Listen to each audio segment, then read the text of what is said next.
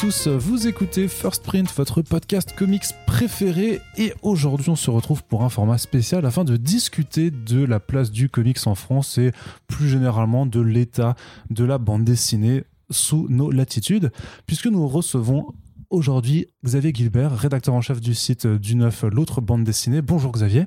Bonjour. Et euh, Xavier qui a rédigé un imposant rapport qui s'appelle Panorama de la bande dessinée, qui a été euh, commandé par le Centre national du livre, euh, et qui est donc là pour faire un peu le point sur l'état du marché de la bande dessinée en France, et particulièrement au sortir d'une décennie passée de publication qui a vu quelques profonds bouleversements, et au sortir aussi ben, d'une pandémie qui a mis à mal le secteur pendant là un an et demi, presque, presque deux ans. Tu vas bien? Ça va. Tu es prêt à parler de ce long rapport? Pas de problème.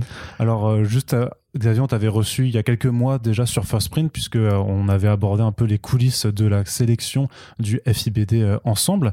Donc là, on est vraiment sur, le, avec le panorama de la bande dessinée, sur une analyse un peu chiffrée, notamment ben, du, du, tout le marché de la bande dessinée. Et il me semble que les chiffres du, secteur, c'est quelque chose qui te passionne, parce que tu fais des, des rubriques de numérologie sur du neuf. Euh, oui, alors j'ai commencé à faire les numérologies en 2006, si je ne me trompe pas. Euh, donc ce qui ne rajeunit pas. Moi, effectivement, et... j'avais pas encore passé mon bac. Hein, du coup. Voilà.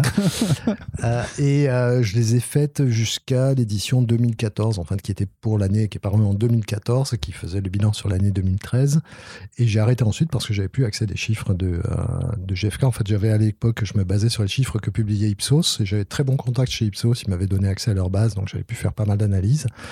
Et euh, Ipsos a arrêté leur travail de panéliste euh, fin 2013. Et euh, bah, quand il n'y a pas de chiffres, c'est plus difficile hein, de faire ça. Alors je continue à faire l'exercice en commentant régulièrement les top 50 que publie Livre Hebdo chaque année sur la bande dessinée, donner du contexte, expliquer un certain nombre de choses. Mais c'est vrai que là, l'étude du CNL a permis de, de, renouer avec ça et avec en plus une, comment dire, une, des moyens qui n'étaient pas tout à fait les mêmes que ce que j'avais auparavant. Mmh. Mais c'est quelque chose qui te passionnait alors, donc euh, depuis euh, de nombreuses années, euh, vraiment de regarder, de t'intéresser vraiment à, bah, aux chiffres de, de l'édition? Alors, euh, il y a deux choses derrière ça. C'est d'une part, j'ai un côté un petit peu euh, contradictoire, c'est-à-dire que si quelqu'un m'annonce une chose, affirme une chose de manière très péremptoire, mon premier réflexe c'est d'essayer de vérifier si c'est vrai et donc d'essayer de la mettre en défaut. Donc, euh, ça a été l'aiguillon qui a été à l'origine de, de, la première numérologie. C'était quelqu'un qui disait les mangas arrivent, le péril jaune, toute la bande dessinée européenne va mourir. C'était à peu près la, comment dire, la teneur des discours qu'on pouvait avoir en 2005-2006. Euh, il y a notamment euh, Jean Giraud qui avait fait un, euh, donc Mobius qui avait fait un texte en disant voilà il faut qu'on c'est une histoire de guerre culturelle. Il faut qu'on se prenne, se reprenne, sinon on va se faire écraser, quasiment dans ces termes. Hein. Donc euh, moi ça m'a fait réagir parce que euh, bah, d'une part bah, je trouvais pas forcément très bien de, de, le manga comme ça parce qu'il y avait des choses super dans le manga. Et d'autre part c'était euh, en creusant un petit peu j'avais fait un petit texte là-dessus c'était très amusant de voir que en fait les, acteurs principaux de cette mise en péril de la bande dessinée franco-belge, c'était les éditeurs de la bande dessinée franco-belge eux-mêmes qui avaient lancé leur, label manga, euh, Glénat, euh, Dargo, Dupuis-Lombard, etc. Donc je trouvais qu'il y avait euh, dans le discours très guerrier qu'on entendait euh, quelque chose qui était, qui était pas net, et donc c'est pour ça que j'ai fait la première numérologie. Deuxième point qui fait que j'ai fait la première numérologie aussi, c'est que moi j'ai un passé, un passé ou un passif au choix de 10 ans d'analyse de marché. Euh, donc euh, gérer des, euh, des, tableaux avec plein de lignes dans Excel, je connais et je suis partie des rares personnes qui ont été très contentes lorsque Excel a accepté jusqu'à aller à un million de lignes dans les fichiers et pas 65 000, c'était super problématique avant. Alors on n'est pas beaucoup, mais voilà. Donc il y a, j'ai une appétence pour les chiffres, j'ai une formation d'ingénieur à la base, donc voilà, casser du chiffre, ça me fait pas peur. Tu maîtrises les statistiques aussi?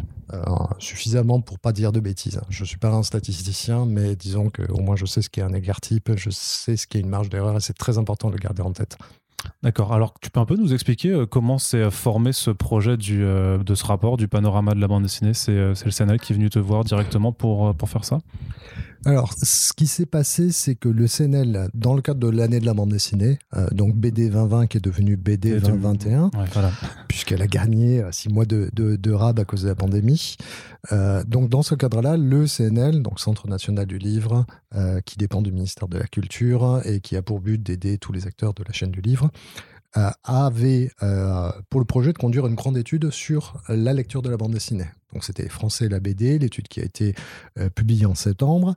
Et au moment où ils étaient en train de travailler sur cette étude, il y a Serge Evanzik, pour ne pas le nommer, qui est le boss de là, des éditions et là, qui m'a proposé de venir participer au comité de pilotage. Je me suis retrouvé dans le comité de pilotage. Donc j'ai participé à trois réunions sur le, sur le sujet, puis quelques réunions ensuite en visioconférence, puisque ensuite on s'est retrouvé à confiner. Les résultats de l'étude devaient être publiés en mars au moment du Salon du Livre de Paris ou Livre Paris, je sais plus comment ça s'appelle. c'était Livre Paris, ouais. Livre Paris. Puis ça, puis ça, ça va changer, puisque du coup, c'est plus Reed qui s'en occupe.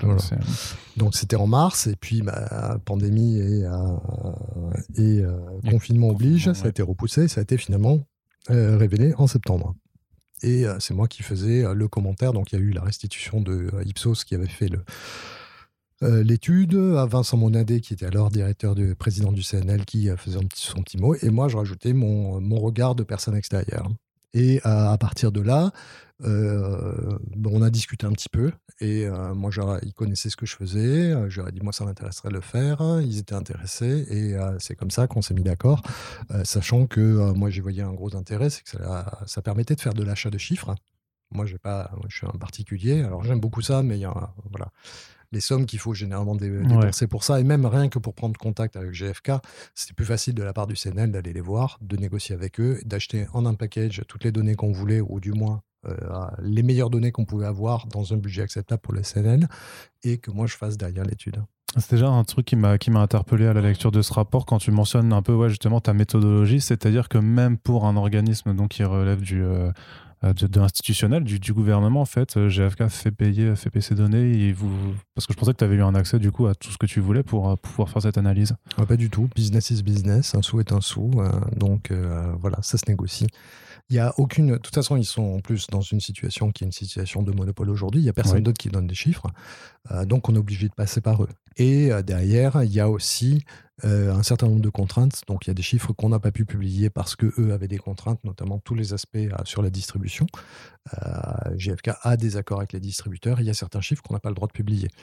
voilà, donc il y a aussi des contraintes à ce niveau-là. les chiffres qui sont dans le rapport sont pas aussi ne vont pas autant dans le détail que qu'il aurait. Voilà, il n'y a pas de top, par exemple, sur la décennie ou des choses comme ça. Euh, il y a des chiffres, je mentionne des chiffres par-ci, par-là, mais il n'y a rien qui permette d'avoir. L'idée pour eux, enfin, ou disons, moi j'ai fait aussi en sachant ça, hein, c'était de ne pas faire un rapport qui se substitue à l'abonnement à GFK, parce que sinon ça n'aurait pas marché. De toute façon, ils ont relu le document, ils nous ont donné leur avis dessus, donc il y a eu des choses. Euh, voilà. D'accord. C'était aussi dans cette. Euh, c'était contractuellement, on était liés comme ça. D'accord. Mais j'ai une question aussi, je sais pas si tu peux y, répondre forcément en micro, mais euh, tu peux donner un ordre de grandeur juste du, prix en fait que qu'on a pour pour avoir ce genre de données, pour comprendre aussi pourquoi bah en fait effectivement même nous en tant que rédaction, en tant que journaliste euh, particulier, bah, on ne peut pas avoir accès facilement à ces chiffres là quoi. Alors euh, si tu veux le all inclusive à l'année, euh, ça se compte en plusieurs dizaines de milliers d'euros pour l'abonnement. voilà, c'est juste pour dire. Euh, voilà, là, nous, ce qu'on a fait, c'est qu'on avait pris un dataset en limitant avec un certain nombre de. Euh, puisqu'on a pris les top 5000, sachant qu'il y a à peu près 50 000 références, donc, ou 60 000 références qui sont couvertes. Donc, globalement, c'est un tout petit bout, mais le but, c'était d'avoir une couverture qui était suffisante et globalement, on couvre à peu près 80% du marché. voilà. Mais c'était, on a été obligé quand même de restreindre certaines choses et ça m'a limité dans certaines analyses. Par exemple, le fait d'avoir pris des top 5000 fait que euh, je ne peux pas analyser les parts de marché des éditeurs puisque j'ai pas j'ai, 20% du marché qui me manque. Mmh. Et euh, les analyses sont plus, sont plus valides à ce niveau-là. Donc ça crée nécessairement des angles morts.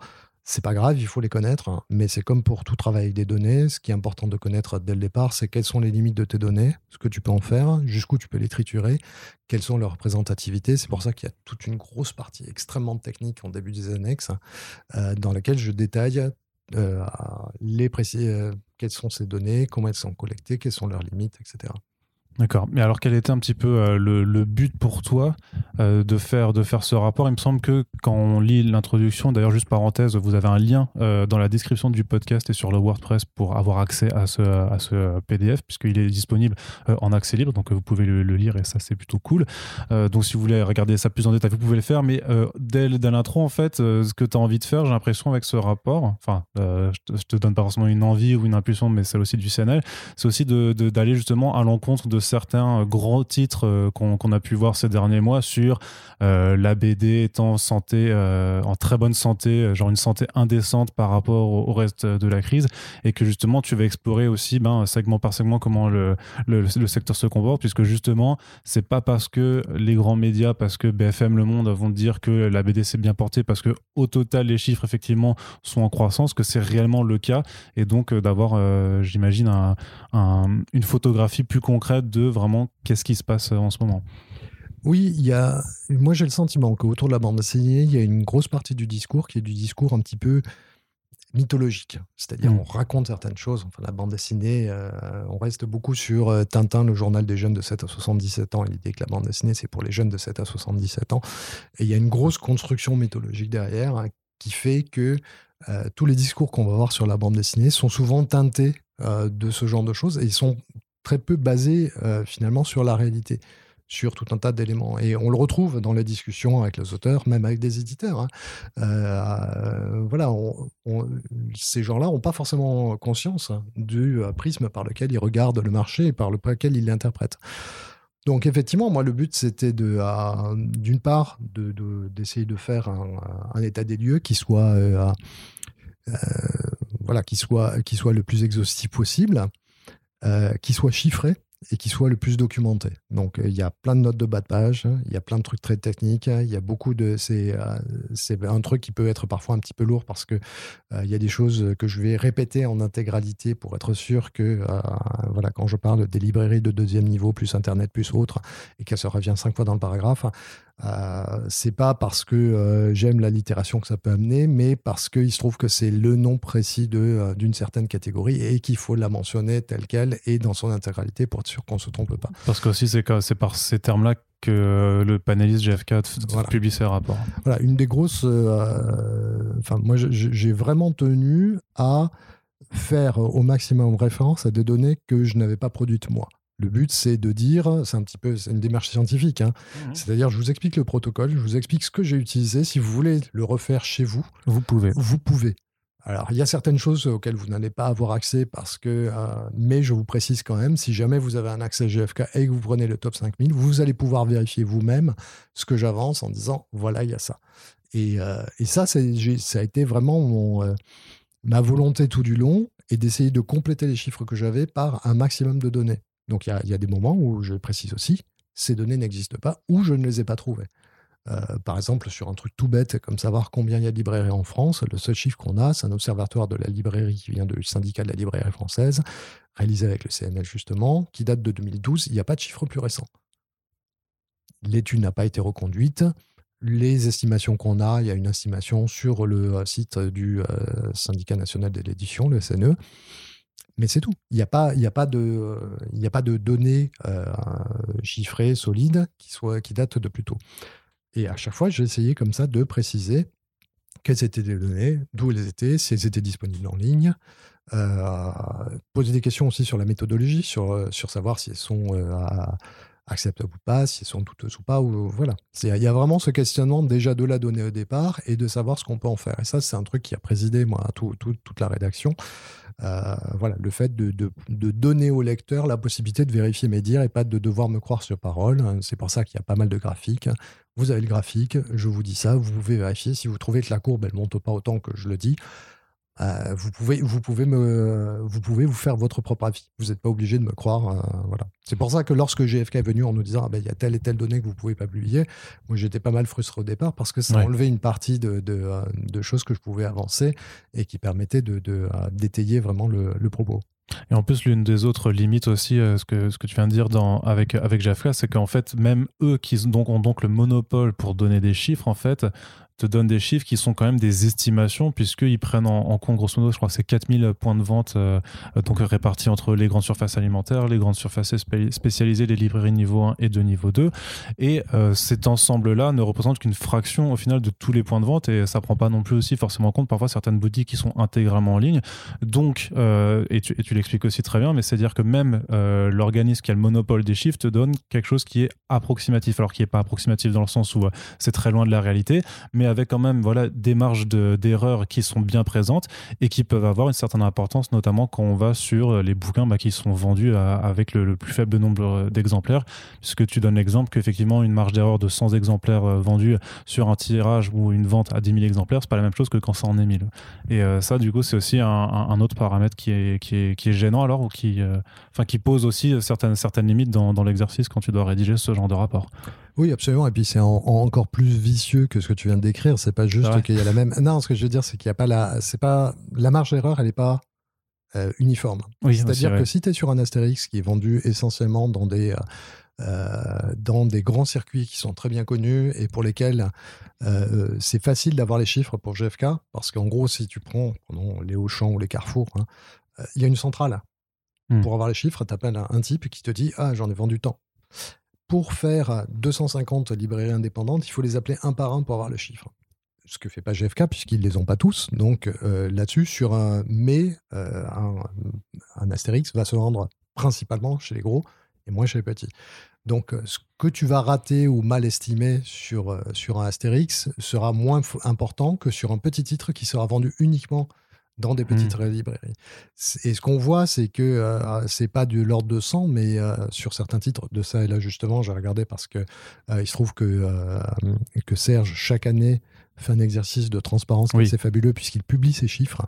Mais non seulement les chiffres des titres de l'année, mais les titres des deux années précédentes, puisque ça lui permet de dire, bah voilà, au bout de l'exploitation d'un livre qui nous sort, est sur deux ans, voilà où on en est. On a enregistré les retours. Donc les chiffres qu'on a sont les chiffres qui sont les plus proche de ce qu'est la réalité. Personne n'a les chiffres de la réalité. Hein. Les hmm. éditeurs n'ont pas les chiffres de la réalité puisqu'il y a toujours des livres qui sont en train de naviguer chez les distributeurs. Les libraires ne les ont pas non plus puisqu'ils ont toujours un peu de stock. Euh, personne n'a les chiffres de la réalité. Mais ceux qui sont les plus proches, finalement, sont ceux qu'ont les éditeurs une fois que tous les retours ont été intégrés.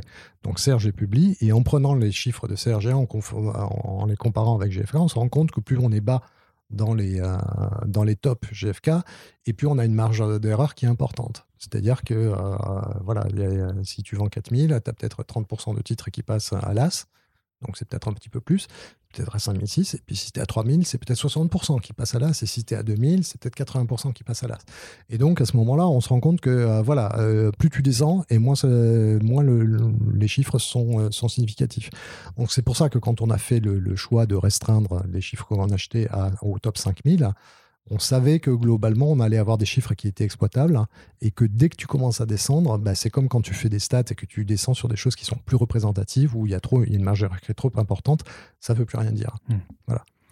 Est-ce que tu as eu des, chocs immédiats par rapport à ce que tu te représentais ou ce que tu connaissais déjà du marché? Quelque chose qui t'a frappé euh, ben, quand tu as fait vraiment ton premier gros euh, dégrossage des données? Est-ce qu'il y a quelque chose qui t'a frappé immédiatement? Donc, sur, euh, voilà, donc on rappelle des chiffres qui explorent tout ce qui s'est fait de 2010 à 2020 alors, euh, le premier truc, c'est que moi, je m'étais arrêté en 2013. Ah, c'est vrai que tu pas. 2013, donc. tu avais, quand même jeté un œil. Tu, tu jetais J'avais jeté un œil, mais il y a des choses. C'est vrai que le l'explosion du manga sur les dernières années m'a vraiment surpris au premier lieu. C'était dire, voilà, ok, là, il y a quelque chose d'assez important. Pour le reste, euh, je dirais, j'ai retrouvé des, des, choses que j'avais identifiées. Euh, voilà, après, tu rajoutes un petit peu de complexité, autre chose comme ça.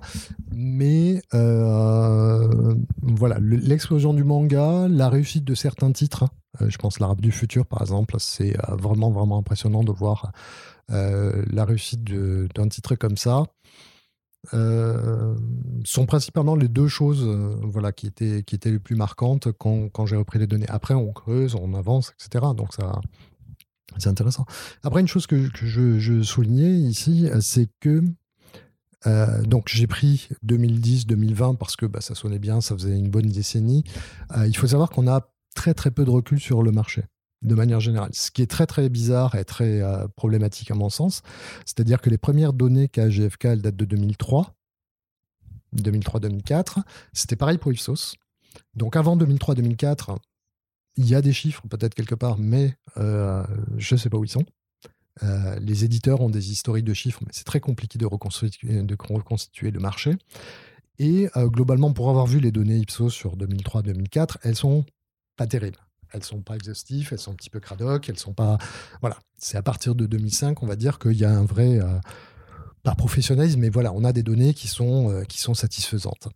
Ce qui veut dire qu'on a très très peu de recul. Mm. Il est absolument pas possible. Aujourd'hui, on, on, regarde le marché, mais j'ai pas, j'ai c'est très difficile de dire, euh, voilà, comparons à ce qui s'est passé au moment des années 2000 où il y a eu, on sait qu'il y a eu des transitions, il y a eu le, le, changement, euh, on passe full album, euh, à l'arrivée du marketing, le phénomène Titeuf qui, qui écrase tout, il y a des choses intéressantes à voir, l'installation, les premiers pas du manga, mais là-dessus, on n'a pas de données.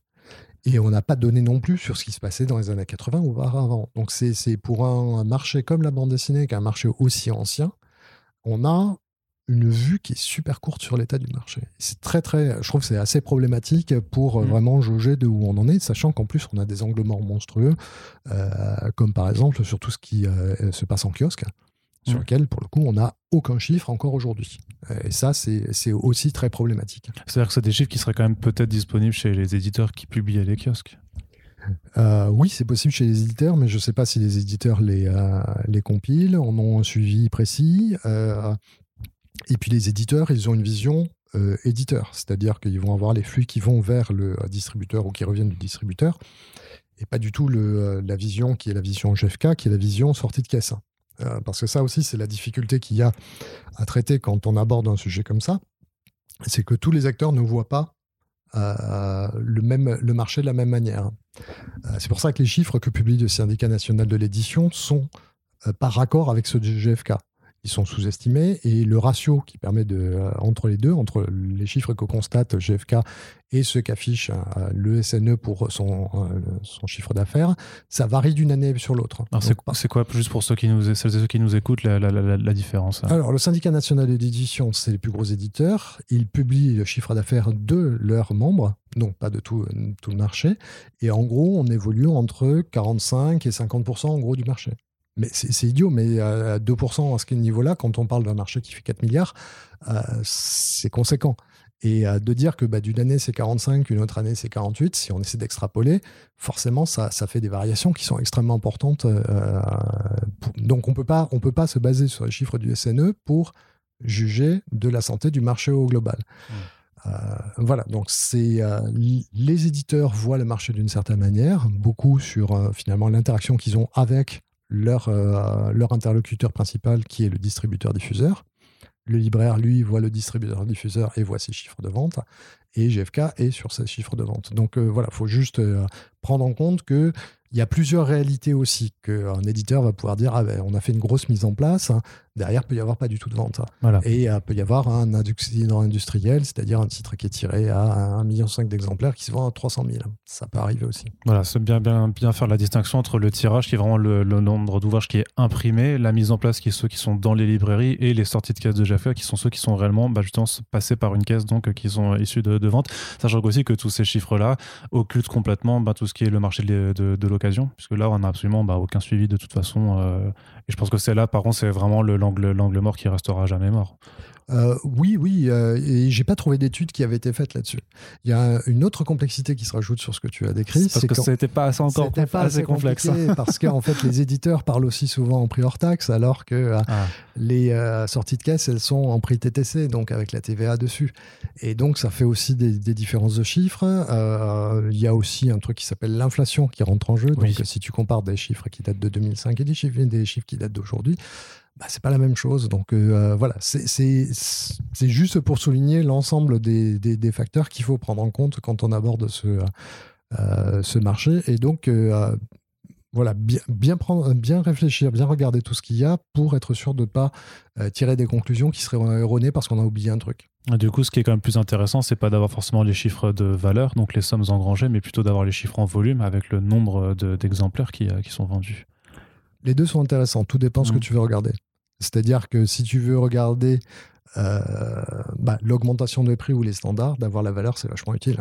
Euh, plutôt pour juger du succès de tel ou tel album, que c'est quand même mieux de regarder le nombre d'exemplaires qu'il a vendu plutôt que, que la somme qu'il a engrangée. Même par exemple sur des séries en long cours qui s'étalent sur 10 ans de publication, par exemple dans le manga aussi c'est par exemple tu vois le premier One Piece euh, jusqu'à qui est toujours en cours de publication euh, tu notes d'ailleurs en plus dans la partie manga qu'en plus il y a certains best-sellers du manga qui ont eux-mêmes drivé l'augmentation euh, du, prix de vente du manga euh, usuel, puisque eux-mêmes, en fait, euh, ont été bah, ont servi de maître étalon vraiment. Quoi.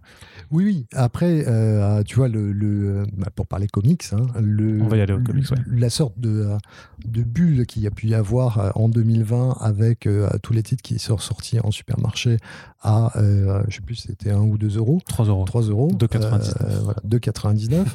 Bah, là, euh, le fait de connaître la valeur est important parce que ça montre que euh, effectivement le pic qu'on a au niveau du volume, il est, je ne vais pas dire qu'il est artificiel puisqu'il est réel, mais il est à relativiser. En fait, le truc c'est que euh, chaque chaque donnée t'apporte des choses et te permet de comprendre le, le fonctionnement.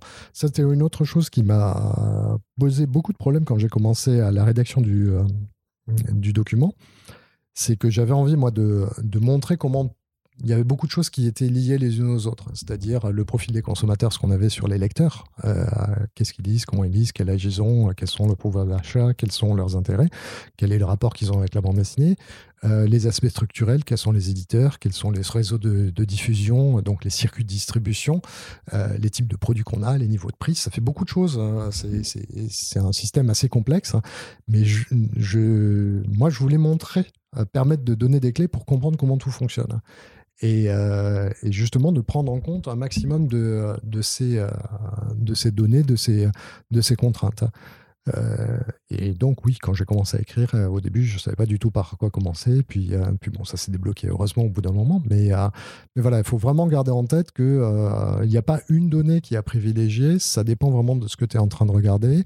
Il y a certaines choses pour lesquelles des données vont être super intéressantes, d'autres elles seront moins, moins pertinentes, mais il faut toutes les garder parce qu'il y a bien un moment où bah, ça te permettra de comprendre une des situations par rapport à d'autres. Alors sur le marché au global, quand même quand on parle de la bande dessinée en général, justement l'assertion euh, la BD se porte très bien, c'est pas vrai.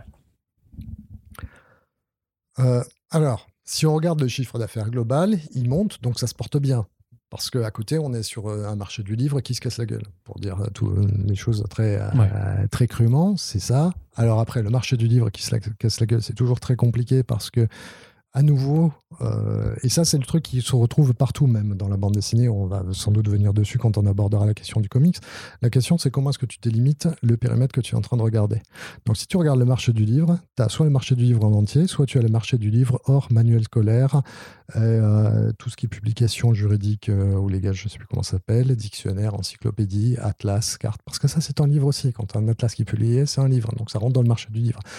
Est-ce que c'est un livre Donc, si on regarde sur ce qui est plutôt littérature générale, etc., donc ça fait une, somme un petit peu plus petite. Et donc voilà. Mais effectivement, qu'on est, on est depuis une dizaine d'années dans une situation où le livre se porte pas bien. Euh, on a une bande dessinée qui progresse en chiffre d'affaires, donc euh, et même en, unité. Donc euh, oui, la bande dessinée va bien. Après, l'une des choses moi qui me marque aussi en suivant toutes les choses sur le marché depuis, euh, depuis quelques années, c'est de voir que euh, si on regarde le nombre de lecteurs, le taux de lecteurs baisse. Et ça, on a, euh, on a une série qui est intéressante qui est Les pratiques culturelles des Français, qui est une enquête décennale, donc tous les dix ans, réalisée par le ministère de la Culture, dans laquelle il y a depuis, si je ne me trompe pas, 1988, un panel qui est listé à la bande dessinée, qui pose des questions sur les taux de lecteurs de bande dessinée, et à nouveau, ça diminue très fortement. Donc là, on a un signe fort. C'est confirmé aussi par les enquêtes du CNL, même si c'est sur euh, les enquêtes du CNL, il y a une part de, ils parlent de la bande dessinée quand ils font les enquêtes sur la lecture et les Français, qui date de, depuis 2015. Donc là, on a un petit recul, mais on voit que ça s'effrite un peu. À nouveau, il y a les histoires de, de marge d'erreur, mais globalement, la tendance est plutôt baissière. Donc là-dessus, on a quelque chose qui est euh, préoccupant à mon sens. Voilà. Et puis après, sur la bande dessinée, il y a le manga qui se porte très bien. Et si on regarde sur la bande dessinée plus traditionnelle, elle se porte un petit peu moins bien. Donc voilà, c'est, je veux dire, c'est compliqué, comme on dit. Voilà, c'est hmm. pas, c'est pas la bande dessinée. Dire la bande dessinée dans son ensemble, c'est un petit peu comme dire le cinéma se porte bien parce qu'une année, il y a Bienvenue chez les Ch'tis qui sort et qui tire tout le box-office vers le haut. Euh, euh, c'est un peu difficile de dire que tout le cinéma français se porte bien parce qu'il y a eu un succès.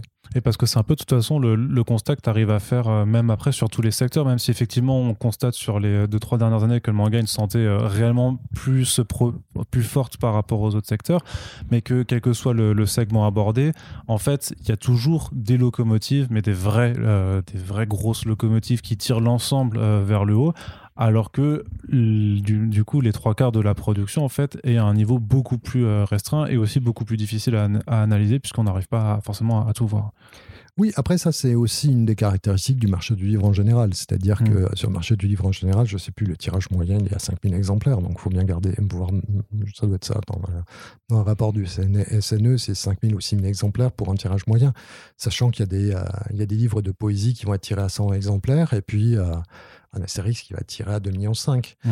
Euh, voilà, donc c'est tout l'éventail et toute la complexité d'aborder un marché dans lequel finalement euh, tout le monde n'a pas sa chance euh, de la même manière et qu'on a tendance à traiter de la, enfin, à, mettre dans le même sac des, des éditeurs, des auteurs, des livres qui vivent pas du tout sur le même genre d'économie. Ok. Sur le comics plus particulièrement, il y a un premier point que tu abordes euh, dans, la partie qui est c'est que déjà que euh, même avec euh, le, le, panéliste GFK, en fait, c'est difficile de vraiment dire qu'est-ce que c'est un comics en France, en tout cas selon la classification, puisque tu as certes l'origine géographique, mais tu t'aperçois que euh, GFK va mettre notamment des albums sous l'intitulé BD de genre ou roman graphique en fait dans des ou BD de jeunesse par exemple pour Garfield ou les, ou Simpsons. Donc en fait qu'il y a une partie de la production américaine qui de toute façon en fait se retrouve pas dans la catégorie comics et donc de fait en fait on sous-estime au final la, la part vraiment du comics sur le marché français oui, c'est une difficulté. Après, c'est une difficulté pour définir ce qu'est un comics. Est-ce que les comics, c'est euh, le format publication ou est-ce que c'est l'origine géographique? Et là, c'est plutôt le format de publication. C'est-à-dire qu'en regardant et en, essayant de, trouver la logique derrière, hein, euh, sachant que sont des, euh, des catégories, les catégories de, qu'utilise GFK pour répartir les titres sont réalisées en communication avec les éditeurs, puisque l'idée, c'est que les éditeurs comme sont les clients principaux, ben voilà, on discute avec eux pour savoir un petit peu ce qu'ils veulent. Et euh, c'est pas GFK qui dit ah je vais faire ma segmentation comme ça. Mmh. C'est vraiment parce que les éditeurs veulent ceci ou cela. Euh, donc les, euh, la manière dont les BD de genre ont plein de sous-catégorisation, à mon avis, vient vraiment d'un dialogue avec les éditeurs qui ont voulu pouvoir suivre leur poulain et d'avoir une idée bien précise de ce qui était leur champ concurrentiel. Je suis très étonné qu'il l'ait pas fait sur la BD jeunesse, mais peu importe. Le BD jeunesse est une sorte de gros gloobie indigeste dans lequel il y a tout et n'importe quoi. Et sur le comics, bah, je pense qu'il y a un petit peu le même genre de choses. Donc on est beaucoup sur l'équivalent de ce qu'est le marché des floppies aux États-Unis, euh, puisqu'on retrouve essentiellement tout ça. Et tout ce qui sort du format des floppies, pour beaucoup, se retrouve classé en roman graphique, ou, donc, euh, qui n'est pas une catégorie qui existe elle-même. Hein. c'est perdu au milieu du, euh, de la BD de genre. voilà. Donc effectivement, ça pose un vrai problème. Après, moi j'avoue, en tant que qu'observateur entre guillemets des choses. Euh, moi, quand j'écoute First Print, euh, quand il y a des choses, vous parlez des Dandy ou des choses comme ça, euh, quand vous avez parlé de Chris Ware, puisqu'il a eu le prix il n'y a pas très longtemps, c'est vrai que est-ce que je mets Chris Ware en comics? Je ne sais pas, parce que c'est vrai que moi aussi... En tout cas, GFK ne le met pas. Non, il ne le met pas. mais, mais c'est vrai que moi, l'acceptation que j'ai de comics, avec un CS et pas le comics avec le X, comme a pu l'utiliser Art Spiegelman pour désigner tout ce qui est l'alternative là-bas. Voilà, donc euh, moi j'ai un peu de mal à mettre, euh, à mettre euh, Chris Ware là-dedans. Mais effectivement, si dans le but de, faire une analyse de la performance de tout ce qu'est le domaine anglo-saxon pour faire plus large sur la, sur la France, un petit peu comme on l'a avec le manga qui fait le domaine japonais, la catégorie comics n'est absolument pas bien adaptée. Il y a tout un tas de trucs qui passent au travers. Donc, tout ce qui est roman graphique, que ce soit Burns, Chris Ware, Daniel Close sur Tomine, aussi. Edgy Dingo, etc., se retrouvent classés, ou Emile Ferris, hein, se retrouve classé en roman graphique ou en BD de genre. Et on a une, une, définition de, de, comics qui est extrêmement réductrice. Parce que, comme tu le disais, effectivement, tout ce qui est licence, à Garfield et Simpson, n'est pas classé en comics c'est ailleurs. Et par contre, le Batman de Marini y est. Hmm. Ce qui est quand même un truc bizarre parce que c'est un truc fait par un, auteur euh, européen pour un éditeur européen en utilisant la licence. Mais euh, voilà, donc c'est euh, il y a effectivement une sous-estimation du domaine anglo-saxon par rapport à ce qui en serait sa réalité. Après, est-ce que ce sont les mêmes euh, lecteurs ou pas? Là, la question, elle se pose. J'ai pas de réponse parce que dans les études, euh, ils sont séparés, euh, puisqu'on met les romans graphiques d'un côté, dans lequel on va mettre des Américains, et le comics de l'autre, dans lequel on précise bien qu'on parle de super-héros et éventuellement de The Walking Dead. donc ça permet pas de réconcilier les choses très précisément. Est-ce que ça participe pas aussi à l'absence de je dirais, d'éducation ou juste de, culture en France sur le fait de, reconnaître que le comics en tant que tel, justement, c'est pas que de, la licence de super-héros. Et là, il réfléchit, du coup. Non, c'est bah, une question qui est difficile parce que je. Euh, je sais pas trop euh, s'il y a une vraie volonté de dénigrer. Euh, je dis pas que c'est forcément volontaire. Hein. Clairement, il y, a plein de. On va dire, je cherche pas forcément à, montrer des coupables, mais je veux dire que dans l'ensemble, on est tous euh, plus ou moins coupables à, un moment ou à un autre euh, du fait qu'en France, on a du mal simplement en fait à savoir réellement ce que c'est le comics en dehors des, euh, super-héros. Là, je dirais, je pense que le, comics paye un peu le fait d'avoir été pendant très longtemps sur notre marché. Autant le manga, c'est quelque chose qui est très nouveau, qui s'est établi très rapidement. Euh, voilà, je suis un petit peu plus âgé que toi et j'ai lu du comics euh, pendant très longtemps. Donc et, pendant très longtemps, le comics était limité, était équivalent à du super-héros, puisque c'était eux qui en faisaient. Alors je sais qu'il y a Miton, etc. Et il y a des, il y a des, des, des héros français, etc. Mais euh, globalement, c'était quand même euh, super-héros égale euh, comics, comics égale super-héros. Il y avait une sorte d'équivalence. Il faut savoir que pendant très longtemps, voilà, on n'avait aucune connaissance pour le public, le grand public, de l'existence des IC Comics, des House of Horrors, des trucs comme ça. On était, c'était uniquement ce que publiait Lug. Lug Strange, avec Strange et tout ça. Donc on était, le comics, c'était ça. C'était le petit format, c'était des super-héros. Donc je pense que c'est euh, plus cette difficulté à dépasser une, une sorte de perception historique. Hein. Euh, c'est là devant moi, j'ai Parker, le gros volume qui est euh, justement Darwin Cook de la bande dessinée du comics. En plus, c'est de la BD de genre très voilà, mais il est classé probablement en BD de genre. Ouais, puis il est chez Dargo, il est pas chez Oui, il est chez Dargo. Mmh alors qu'il aurait tout à fait, euh, mm. tout à fait sa place. Et c'est exactement, on est dans du pulp, en plus dans une traduction pulp, une tradition pulp qui est très américaine. Donc c'est très, euh, voilà, oui, il y a, y a des, euh, des, choix qui sont très très bizarres derrière. Et pourtant, tu dis qu'il y a ce prix historique, mais malgré tout, même aussi de ce point de vue historique, avec ce qu'on fait CEMIC, avec USA Comics et toutes ces maisons d'édition qui ont maintenant plus ou, plus ou moins disparu, il y a eu quand même aussi justement depuis longtemps ces tentatives de faire venir d'autres d'autres BD qui sortaient du super-héros. Donc on a aussi, même si depuis très longtemps, on, a eu vraiment ce, effectivement les comics et les super-héros, ça fait aussi depuis plus longtemps et depuis l'apparition aussi de, la, depuis la venue du manga en France, qu'en même temps on a commencé à pouvoir voir se développer euh, l'autre versant de, la bande dessinée américaine. Mmh, non, absolument. Mais, hein, euh, pas assez alors, peut-être. Probablement. Euh, J'irais le, le, ce qui est amusant, c'est de voir. Euh, je, pense l'une des choses qui a. Je suis désolé, j'essaie d'organiser un peu. Ouais, bien sûr, mais parce que tu me parles de USA Comics, ça me fait penser tout de suite à ma découverte de Judge Dredd dans mm. les pages de USA Comics, de à Corben aussi par rapport à ce qu'il mm. faisait dans les IC Comics, etc. Donc c'est effectivement tout. C'était c'est une porte d'entrée absolument fascinante. Il faut vraiment se remettre dans les au, au tournant des années 90 début des années ah, Moi, je regrette de ne pas avoir vécu euh, ça, mais euh, je ne pouvais pas. voilà, mais au moment où tu as, d'un côté, tu as les petits euh, comics USA qui, qui commencent à explorer les grands classiques du, du comics avec le Daredevil Born Again, le Electra Assassin, des choses comme ça qui, qui étaient qu'on découvrait comme ça. à cette époque, le Weapon X, des choses comme ça. Donc, tout, tous les grands récits fondateurs un petit peu enfin, importants de, du comics de super-héros pour le coup. Et puis en même temps, il y avait USA Magazine, si je me souviens bien, qui publiait dedans bah, des pages qui venaient de tout ça aux années des pages de Corben, des choses comme ça, et qui, qui ouvraient sur une production américaine qui sortait justement de ce côté très stéréotypé qui pouvait être extrêmement grinçant. Enfin, Judge Dredd, c'est faut pas oublier que c'est anglais, donc il y a, toute l'ironie anglaise, ce qui est à mon sens le, le gros raté du film avec Stallone, qui le avec le premier degré américain en disant Oh, c'est chouette, on a un gros jeu avec un gros flingue et une grosse moto, ça va bien. Voilà.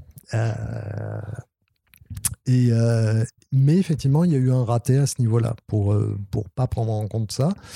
Et je pense, oui, il y a, il y a aussi cette idée de, de, gérer par format. Peut-être aussi, ça a été la différence d'avoir des, des, éditeurs qui étaient très spécialisés, puisque pendant longtemps, ça a été, enfin, Panini a, a eu et, était euh, l'un des acteurs principaux pendant un moment, avant l'arrivée d'Urban. Donc euh, ça peut-être joué aussi au fait que ça, ça a cristallisé ça sur des, autres éditeurs qui n'étaient pas centraux dans, le, euh, dans la bande dessinée, puisque voilà, quand on parle du manga, des choses comme ça, on est sur Média Participation, depuis Dargo Le Lombard, qui sont là depuis longtemps.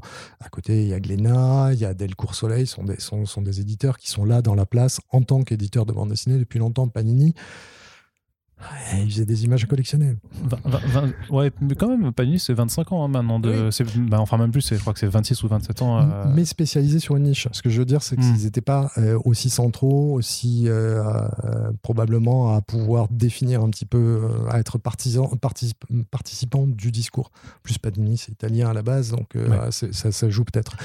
Là, là-dessus, c'est plus des conjectures. Hein, je n'ai pas de, hmm. de, chiffres là-dessus, mais c'est vrai que comme ça, ce sera un peu vers là qu'irait mon gut feeling. Et puis, il y a quand même aussi un un, tournant majeur par rapport aux comics en France aussi, c'est qu'à la base, c'est un format qui se lit dans les kiosques, qui était, pas, qui était beaucoup moins présent dans, les librairies. Et quelque part, le fait de, de, faire ton étude sur la dernière décennie passée, c'est intéressant aussi parce que euh, bah, enfin, tu peux analyser aussi des choses puisque c'est là où progressivement les kiosques ont finalement disparu avec donc bah, la crise de, la presse générale, euh, donc le, scandale sur Prestalis et aussi bah, tout simplement en fait la, diminution, si tu veux, euh, du, du, kiosque en tant que pouvoir de recrutement, euh, simplement, euh, qui fait que maintenant, tu as quand même les trois quarts, enfin même plus que les trois quarts, c'est 95% de la production qui est quand même allée, que tu peux regarder parce que maintenant elle est en librairie. Oui, après, c'est une limite aussi de l'analyse parce que cet effondrement du kiosque, la question qu'il y a, comme moi je ne regarde que ce qui se passe en librairie, euh, on peut se demander dans quelle mesure il n'y a pas un aspect de transfert, c'est-à-dire qu'il y a des lecteurs qui viennent en kiosque qui se reportent vers la librairie, et donc le périmètre qu'on regarde va se retrouver euh, artificiellement gonflé par l'arrivée de, euh, personnes qui dépensaient leur argent déjà auparavant. voilà, s'il y a juste un système de vase communicant, il est possible que on, réalise exactement la même vente sur la librairie en ayant perdu le kiosque, alors qu'avant tout était dans le kiosque. Et en ce cas, on aurait quelque chose qui soit plat. Donc ça, c'est vraiment un, euh, élément, moi, qui me, qui me pose problème dans cette analyse, surtout que là-dessus, il y a très peu de chiffres. C'est-à-dire que quand je suis allé voir, euh, je t'avais demandé d'ailleurs des, des billes pour savoir où est-ce qu'on pouvait avoir la listing des sorties en kiosque des, euh, sur, sur ces choses-là, parce qu'il y a très peu de recensions de ce qui sort en kiosque. C'est-à-dire que GFK... Euh, j'ai un trou sur l'outil qu'utilisent les, euh, libraires. Euh, enfin bon, il y, a un outil qu'ils utilisent et Electre qui fonctionne sur la, sur la même base, font un inventaire des références qu'ils ont, mais ce sont des références qui sont des références en librairie. Donc tout ce qui sort en kiosque n'est pas dedans. les seuls espaces qu'on a, soit sont des choses qui sont réalisées par des fans, donc type un peu, c'est IMDB, mais pour, pour les sorties bande dessinée. Donc il y a plusieurs, plusieurs sites qui le font. donc j'ai tapé là-dedans, j'ai demandé, on m'a envoyé des données, mais en regardant, je me rends compte que je me rendais compte qu'il y avait vraiment des des disparités très importantes entre les différents fichiers qu'on a bien voulu m'envoyer. Et euh, le dernier élément qui est un élément de référence, c'est le dépôt légal, puisque dès que tu imprimes quelque chose en France, tu es obligé de le déposer au dépôt légal, sauf que quand tu as une, revue, euh, tu n'as pas un ISBN, tu as un ISSN, et en fait, euh, le dépôt légal ne traque que l'existence de la revue, et si elle est vivante ou morte, ce sont ces termes. Euh, donc j'ai un listing de revues qui existent en France, mais sans savoir combien de numéros sont sortis. Euh, c'est extrêmement parcellaire et donc c'est quasiment impossible de faire un véritable audit de la santé du kiosque aujourd'hui à partir de ces, ces chiffres-là. Bon, après, de toute façon, le kiosque en, l'état actuel, il est définitivement mort, puisque en fait, il ne sort plus en kiosque. Même les, formats qui restent, donc les, les soft covers de Panini ou le, le Batman bimestriel d'Urban, maintenant, en fait, est intégré dans, dans les classements. Et depuis 2017, de toute façon, tu peux voir, en fait, avec les GFK, normalement, les chiffres des, des, des fascicules souples, en fait. Mais c'est-à-dire que, effectivement, sur bah, deux tiers de, cette décennie, par contre, il y a effectivement un, grand pan de vide. Et ce qui est chiant, j'imagine, c'est que tu peux pas savoir, en fait, à combien de pourcentage en fait effectivement le lectorat kiosque s'est déporté quand, quand les softcovers sont, sont passés en librairie. Oui, puis ça pose euh, Enfin, ça pose vrai une vraie question. Pour moi, il y, a eu pas mal de transitions qui ont été faites et qui posent des questions. Euh, je pense aussi à, au l'autre gros événement qui, euh, qui secoue le, le, comics de manière positive, c'est l'arrivée d'Urban Comics en, 2012. Euh, et moi, ce qui m'avait marqué au lancement de, de Urban Comics, c'est qu'ils avaient fait beaucoup de ressorties. Notamment, je pense à 100 Bullets, à Why the Last Man, enfin, toutes les, toutes les grandes séries. Je me demande si Fable, c'était pas non plus dedans. Ouais, ouais. Qui fait tous ces titres. Fable, il y avait même une double édition, puisqu'en fait, ça terminait les euh, dans, dans, le format commencé, puis ça refaisait des, autres. Donc, il ressortait. Donc, il y avait beaucoup de ressorties comme ça. Et euh, bah, ça, c'était quelque chose qui était structurel. C'était une nécessité de la part d'éditeurs de dire bah, je, je, complète mon catalogue. Ça fait des références qui arrivent sur le, le marché, qui euh, vont solliciter les lecteurs. Est-ce que c'est pas Est-ce que c'est pas et, quelle est la durée, l'impact dans la durée que ça peut avoir quand on connaît le circuit du livre? C'est-à-dire sont des sont beaucoup de bouquins qui sortent en très peu de temps, qui sont relativement chers puisque on est passé sur du cartonné, on est à 15 euros le bouquin. Euh, il en sort tous les deux mois ou tous les mois au début puisqu'en fait ils ont ils ont sorti euh, les trucs étaient traduits, il fallait les ressortir pour les mettre au catalogue. Euh, et on sait que globalement un livre, voilà, sa vie en rayon, elle n'est pas super longue. Hein. Euh, voilà, certains bouquins, ils passent trois semaines. Quand, euh, quand tu sur trois mois, c'est bien. Et puis les bouquins qui sont là encore deux ans plus tard, c'est euh, vraiment du miracle. Hein. Donc, donc là-dessus, moi, ça me posait beaucoup de questions sur, sur la pérennité de, de la stratégie. Alors, Urban m'a prouvé qu'ils qu'ils ont réussi à tenir sur la durée. Mais j'avoue, je suis toujours très dubitatif sur la manière d'aborder le catalogue Vertigo, auquel je suis assez attaché en tant qu'ancien lecteur. Euh, voilà, sur une manière de, sortir beaucoup de choses très vite sans forcément euh, voir comment on construit sur la durée. Euh, voilà. Après, le, le, le, marché, le marché des comics, effectivement, le, le, transfert du, du kiosque à la, librairie pose toujours, comme tu disais, la question du recrutement. Moi, je suis très, très partagé. Je n'ai pas je ne sais pas dans quelle mesure le kiosque est aussi. Euh, enfin, il a été central pendant un moment. Aujourd'hui, on, est en train de changer. Euh, la question du recrutement, elle est importante. Est-ce qu'elle est forcément pas un format euh, pas cher? Ou est-ce qu'elle passe par plus de le développement d'un discours positif et d'essayer de, de faire de la médiation euh, moi, je serais plutôt à, pencher de l'autre côté, de ce côté-là, parce que ce qui ressort des, euh, des études sur les lecteurs, euh, c'est que ce qui compte vraiment, c'est l'intérêt plus que le prix. Ça, c'est un des trucs qui ressort et régulièrement, on voit des gens dire Ah ouais, mais si c'était moins cher, il y aurait plus de gens. C'est faux. C'est faux et j'ai un exemple, une illustration qui est une sorte de démonstration parfaite de ça. C'est que le manga coûte moins cher de la bande dessinée. On va dire, bah oui, voilà, le manga marche mieux parce que, euh, voilà, un, volume de manga, 7 euros, une bande dessinée, 15 euros, bah forcément, hein, ils, achètent, euh, ils achètent le manga. c'est même le manga 7 euros, la BD 14 euh, euros et le comics 18 maintenant. Donc, sauf que quand on regarde dans le détail, et ça sont des études faites par GFK sur les acheteurs, le panier moyen du lecteur de manga est plus élevé que le panier moyen du lecteur de bande dessinée. C'est-à-dire que leur bouquin individuellement coûte moins cher. Mais en gros, le lecteur de bande dessinée classique, il dépense quelque chose comme 48 euros par an. Le lecteur de manga, il dépense 57 euros. Donc, c'est pas je prends un baril de Homo parce qu'il est moins cher que mon baril d'Ariel. C'est non, je vais prendre 5 barils d'Homo, même si ça fait vachement plus cher que si j'avais pris mes 3 barils d'Ariel à la base. Je suis désolé, ma, métaphore est super naze. ce que je veux dire, c'est que globalement, il y a un intérêt. Et c'est pas une question de gestion de budget. C'est pas parce qu'ils ont moins de budget qu'ils se tournent vers, la bande, vers le manga, parce qu'ils dépensent plus au final.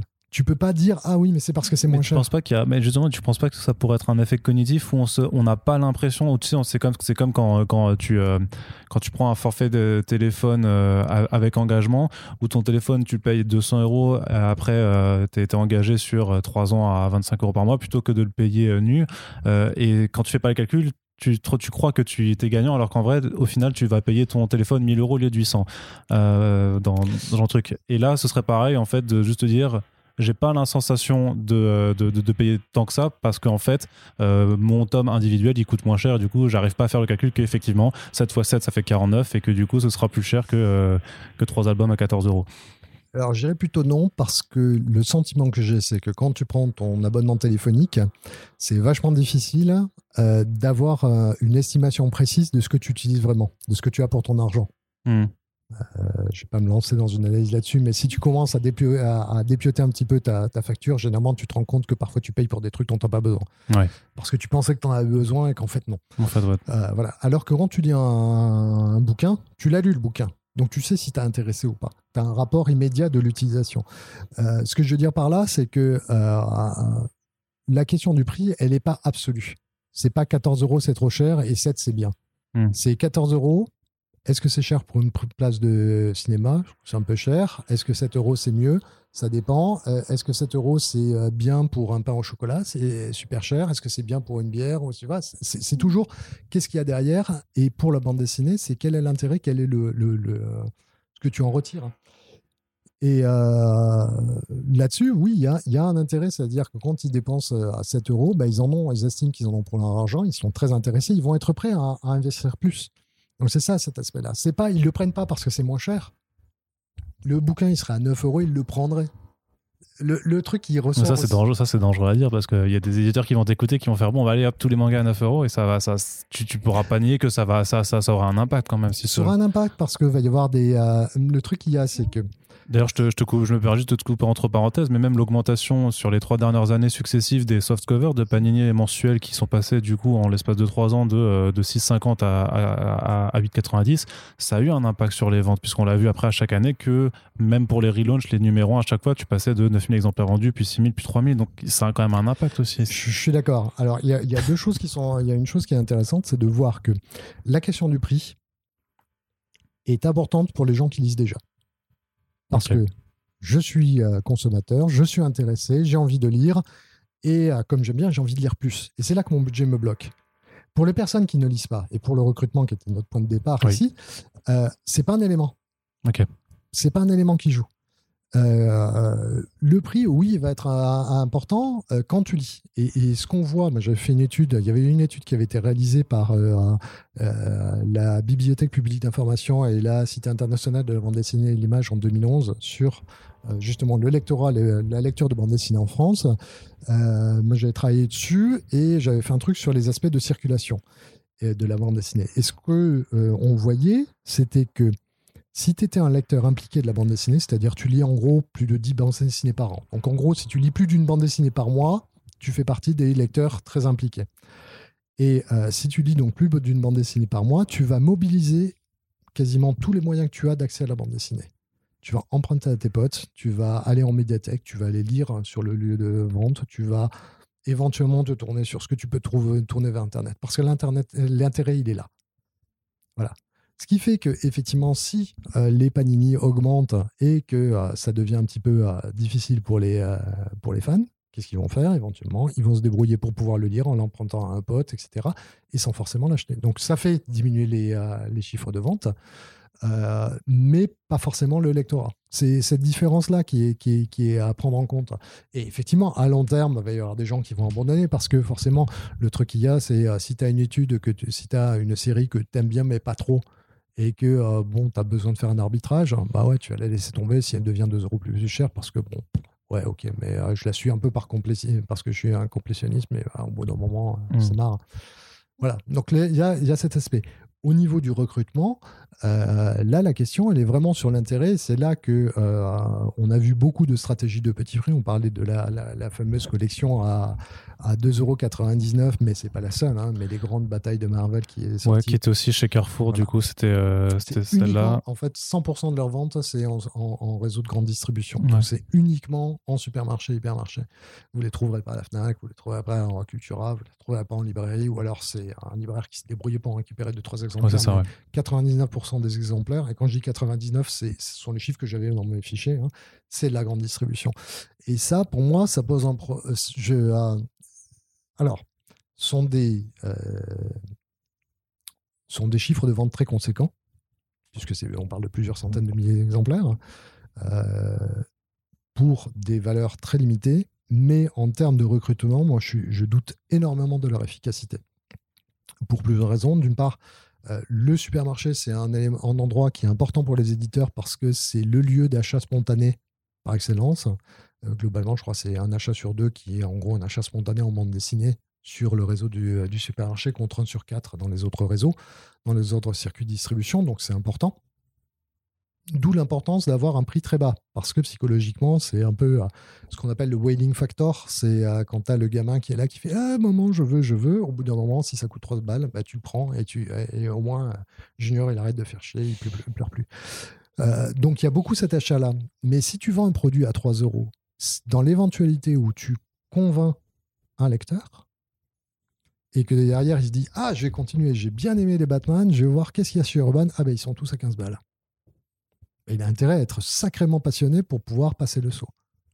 Sinon, bah, sinon il va dire bah, ok, bah, j'attendrai l'année prochaine pour en lire un peu, et puis ça restera la, ça restera la lecture de l'été, et la lecture de l'été, c'est typique du lecteur qui n'est pas impliqué. C'est-à-dire ce lecteur qui lit moins de 12 bandes dessinées, de 10 bandes dessinées par an, et qui finalement, bah, pour lui, effectivement, le prix est important parce que bah, il n'y met pas beaucoup d'intérêt. Encore une fois, hein, c'est euh, le prix, c'est toujours relatif. C'est pourquoi.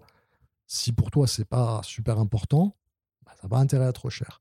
Et là-dessus, on aura quelque chose qui va continuer à faire vivre une partie de lecteurs occasionnels, mais qui ne deviendront jamais des lecteurs impliqués, qui vont euh, faire vivre vraiment à la fois les éditeurs, la communauté, s'impliquer et faire, et faire connaître aussi euh, par la suite. Parce que de la même manière, euh, quand tu tombes chez, quand tu vas chez un fan de comics qui va dire Ah, t'as ça, ok, t'aimes bien ça, je vais te proposer ça, ça, ça va être cool, tu vas pouvoir rentrer. Tu vois, ce type de médiation spontanée est super importante pour, pour avancer comme ça. Moi, quand j'ai rencontré mon épouse, elle lisait pas du tout de bande dessinée. Et je lui proposais deux, trois trucs. Et six mois plus tard, il était en train de lire Preacher en se, en, marrant parce que ben, je lui avais fait euh, passer par différentes étapes euh, et, et, ça l'avait amené à découvrir et à, trouver des choses intéressantes. Et maintenant, régulièrement, elle est là à me dire ah, Qu'est-ce que tu as lu? Tiens, je vais prendre ça, ah, c'est bien, etc. Parce qu'elle a découvert qu'il y avait de l'intérêt dedans. Euh, j'aurais pas fait ce rôle de médiation, elle n'aurait pas fait ça. Ben là, c'est pareil. C'est-à-dire que si tu as quelqu'un qui achète que de la bande dessinée, que du super-héros à 3 euros tous les étés, et qu'il a un pote qui vient Ah ouais, ça c'est une merde que j'ai acheté chez Carrefour, ouais, c'est pas mal. Je suis désolé, en termes de médiation, en termes de, promotion de la bande dessinée, il y a, mieux. Voilà. Donc je trouve que là-dessus, sur ces aspects-là, et sachant que les, les éditeurs aujourd'hui, euh, dans, dans les, euh, les, manifestations les plus, les plus visibles, ce sont celles-là qu'on retrouve, hein, parce qu'on parle du comics, mais il y en a en bande dessinée. Euh, de tous les genres. Hein. Il, y a, régulièrement des classiques. Tu as tous les étés des schtroumpfs qui sortent à 3 euros ou à 5 euros. Euh, euh, pareil sur Bambou qui fait régulièrement ses guides à pas cher. Donc il y a vraiment plein de gens qui font ça. Moi, je trouve que c'est pas. Je, je, pense qu'ils euh, mettent leur énergie de mauvais côté, pas, pas, au bon endroit. Il y aurait d'autres choses à faire. Hein. Après, le truc, c'est que aussi, enfin, le, point qui est vachement important aussi, quand même, même si on disait que le prix était juste important pour les, les lecteurs déjà convaincus qu'il faut lire de, la bande dessinée et du comics, c'est effectivement cette barrière psychologique de on passe de 3 à 15 euros, 3 à 18, et on a vu que c'était euh, que le comics en tant que tel est grosso modo quand même le, format de bande dessinée qui a le prix à l'album, le, rapport du prix à l'album le plus cher. Est-ce qu'il n'y a pas aussi un, réel souci quand même par rapport à, ce marché de niche euh, sur la question du prix et intrinsèquement sur la question du format, puisque auparavant on trouvait quand même pas mal d'albums au format souple.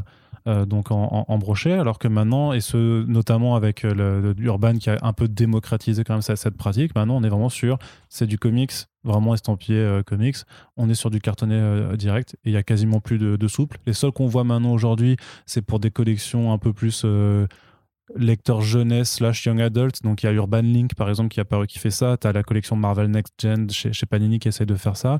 Mais maintenant le format souple c'est devenu très très rare. Tu as quelques petits éditeurs comme Vestron ou, ou Réflexion qui le proposent aussi. Mais dans la... Et encore, Vestron tu vois, il fait des souples, mais c'est aussi à 18 euros. Donc quelque part, il y a quand même aussi une certaine. Euh, voilà, une échelle du prix qui, qui, fait que ce, format peut-être s'auto-saborde un petit peu dans son accessibilité par cette question-là tu dis c'est le format qui est le plus cher. En même temps, je ne sais pas si en termes de temps de lecture, c'est vraiment si cher que ça. Dans le sens où euh, euh, si tu prends un, euh, gros volume chez, chez, Urban, en termes de lecture, il te tiendra un petit peu plus qu'une bande dessinée de 48 pages ou de 58 pages que tu auras payé 14 euros contre un truc qui est à, à, 18 ou, ou, à 20. Donc c'est ça, c'est un petit peu discutable. Euh, après, je, suis, euh, je serais curieux de savoir les raisons qui motivent les éditeurs à se tourner vers un format qui est un format cartonné. Euh, je pense qu'il y a des questions de peut-être de, solidité des bouquins. Je ne sais pas dans quelle mesure ça peut être ça peut être une utilité. Ce qu'il y a, c'est qu'aujourd'hui faire du cartonné, c'est pas cher ça, correspond à un, écart de prix qui est, vraiment très peu important. Alors régulièrement, on, dire que c'est pas c'est pas vraiment beaucoup plus cher que, que du souple. Non non, en fait, ah. bah, ça euh, alors tout dépend de la, quantité que tu fais, mais c'est pas vraiment beaucoup plus cher. Aujourd'hui, l'impression c'est vraiment pas la partie la plus chère. Ce qui, se passe là, on est à nouveau sur une sorte de mythologie de, euh, mmh. du livre en général, c'est que euh, pendant des années, on nous a raconté que ce qui coûtait cher, c'était le papier parce que bah, voilà, tu as la, format, le format Gallimard, euh, AMRF, euh, gros bouquin euh, cher qui sort, et puis ensuite le livre de poche, il y a moins de papier, donc c'est moins cher. Et donc plus tu es petit en format, plus c'est moins c'est cher. Donc s'il y a du carton, c'est que c'est cher, s'il n'y a pas de carton, c'est que c'est moins cher. Donc il y a cette mythologie-là qui, qui, est en place. Et on a vu comment cette mythologie s'est éclatée dans le mur au moment où brusquement on est arrivé au livre numérique où on pouvait dire bah ouais, maintenant, maintenant qu'il n'y a plus le, euh, papier, bah, vous pouvez nous faire les livres numériques pas chers. Ah ben non, mais il faut au moins qu'ils soient à 70% du truc. Euh, et, brusquement, on se rend compte de la réalité qui est que pendant des années, on nous a raconté des cracks sur le fait que euh, le bouquin, c'était surtout du papier qui était cher. Et dès que, enfin, il y a, y a, un documentaire qui s'appelle Sous les bulles, qui date maintenant un petit peu, qui date de 2008 ou 2009, dans lequel c'était Maria Bigodin ou Bigodin, je, je, suis désolé de d'écorcher son nom, qui avait fait une enquête sur le monde de la bande dessinée au moment, au début des, au, au, début des, des rassemblements des auteurs autour de, c'était au frémissement de ce truc là dans lequel à un moment, elle va, euh, elle va interviewer un imprimeur qui dit que bah, voilà, un album cartonné à couleur, c'est un euro de prix de revient l'impression. Donc que tu le vendes à 10 ou à 15, c'est ton choix ensuite en termes de, euh, business model. Mais l'impression, ce qu'on appelle le cost of goods en, euh, analyse, il est très très bas.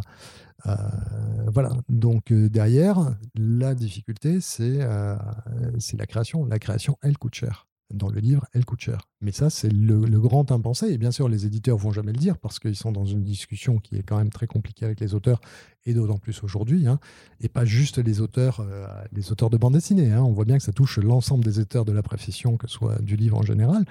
Euh, donc là, on a quelque chose qui est jamais vraiment abordé. Mais oui, c'est, euh, moi, je pense qu'il y a des questions qui sont des questions d'ordre logistique, d'ordre symbolique aussi, hein, parce que je reviens sur Parker, c'est un gros bouquin avec une jaquette, avec un.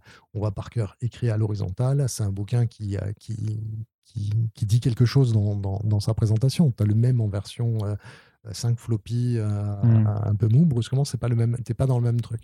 Donc il y a aussi cet aspect-là. Aussi un aspect qu'on n'a pas mentionné, c'est que globalement toutes les pratiques de lecture de la bande dessinée depuis des années sont ancrées sur les CSP+. Il faut arrêter de raconter que la bande dessinée c'est populaire. Euh, la grande découverte finalement de la dernière enquête du CNL sur, euh, les Français, la BD par le CNL, c'est de découvrir que le manga est en train enfin de euh, récupérer le lectorat populaire. C'est-à-dire que là, les bandes dessinées étaient peut-être populaires euh, au moment où il y avait euh, euh, PIF, Pilote, Journal de Tintin, Journal de Spirou, mais là, on parle de choses qui... Ouais, et d'une époque où c'était de la BD qui était en presse. C'était uniquement la hmm. presse, et hmm. on n'était pas sur l'album, mais toutes les études qu'on a depuis, depuis 30 ans, c'est la bande dessinée, c'est du CSP+. Donc, les classes sociales, socio-professionnelles les plus aisées, les classes intellectuelles, professions intellectuelles supérieures, ça dépend de la, la nomenclature de l'INSEE qu'on utilise. Mais globalement, on n'est pas du tout sur l'idée de populaire, de tout ce que tout, le monde en lit. Parce que c'est ce qui revient notamment avec le comics, avec justement les formats de Strange, de, de Lug et tout ça, c'était de dire qu'avant le comics c'était populaire parce que c'était des kiosques bon marché, il y avait plein, il y avait pas mal de quantités tout ça, alors que juste, et que maintenant ça s'est embourgeoisé, que c'est justement beaucoup moins accessible euh, et que alors il y a aussi ce rapport devant on lisait ça quand on était gosse parce qu'effectivement on a les, parents peut-être avaient les moyens de les, de les, offrir à leurs gamins alors qu'effectivement aujourd'hui c'est plus quelque chose que bah, il faut être jeune jeune adulte euh, et, avoir son salaire pour pour se les payer. Mais est-ce que c'est réellement lié à ça ou est-ce que c'est pas juste euh, un aspect dans une problématique plus générale que tu as aussi un peu énoncé au début de ce podcast qui est de toute façon que la lecture est un loisir qui décline. Et, et aussi chez les jeunes qui sont et les, enfants notamment qui sont quand même euh, dont, l'attention est tournée vers plein d'autres euh, segments aussi. Oui, après je pense que le, comics a, une problématique qui, euh, qui est supplémentaire. Alors j'en vois deux. Il y a une première problématique que je vais donner tout de suite, qui, que je vais évacuer immédiatement parce qu'elle n'est pas, elle est pas centrale, mais elle est périphérique. C'est que le manga a beaucoup explosé, mais même si euh, les Langzo remarquent qu'il y a une augmentation importante des gens qui viennent étudier le japonais. Les gens qui sont capables de lire en manga en japonais en France, il n'y en a pas beaucoup. Voilà. Alors que lire euh, du comics en VO, c'est quand même peut-être un peu plus à la portée de tout le monde. Et aujourd'hui, avec euh, des sites dont on commence par A et se termine par N qui permettent d'acheter des livres dans toutes les langues, euh, voilà, moi j'ai commencé à acheter de la très rapidement. J'ai pris du comics en VO et j'étais euh, dans le sixième, dans le cinquième arrondissement euh, à acheter mes comics là-bas. et très rapidement, je les ai lus en anglais. Et voilà, la plupart. Et même les bouquins que j'avais lus en français avant, comme les Watchmen que j'avais acheté chez Zanda ou, ou Dark Knight Returns ou, ou V pour Vendetta, je les ai rachetés en anglais pour les relire en anglais.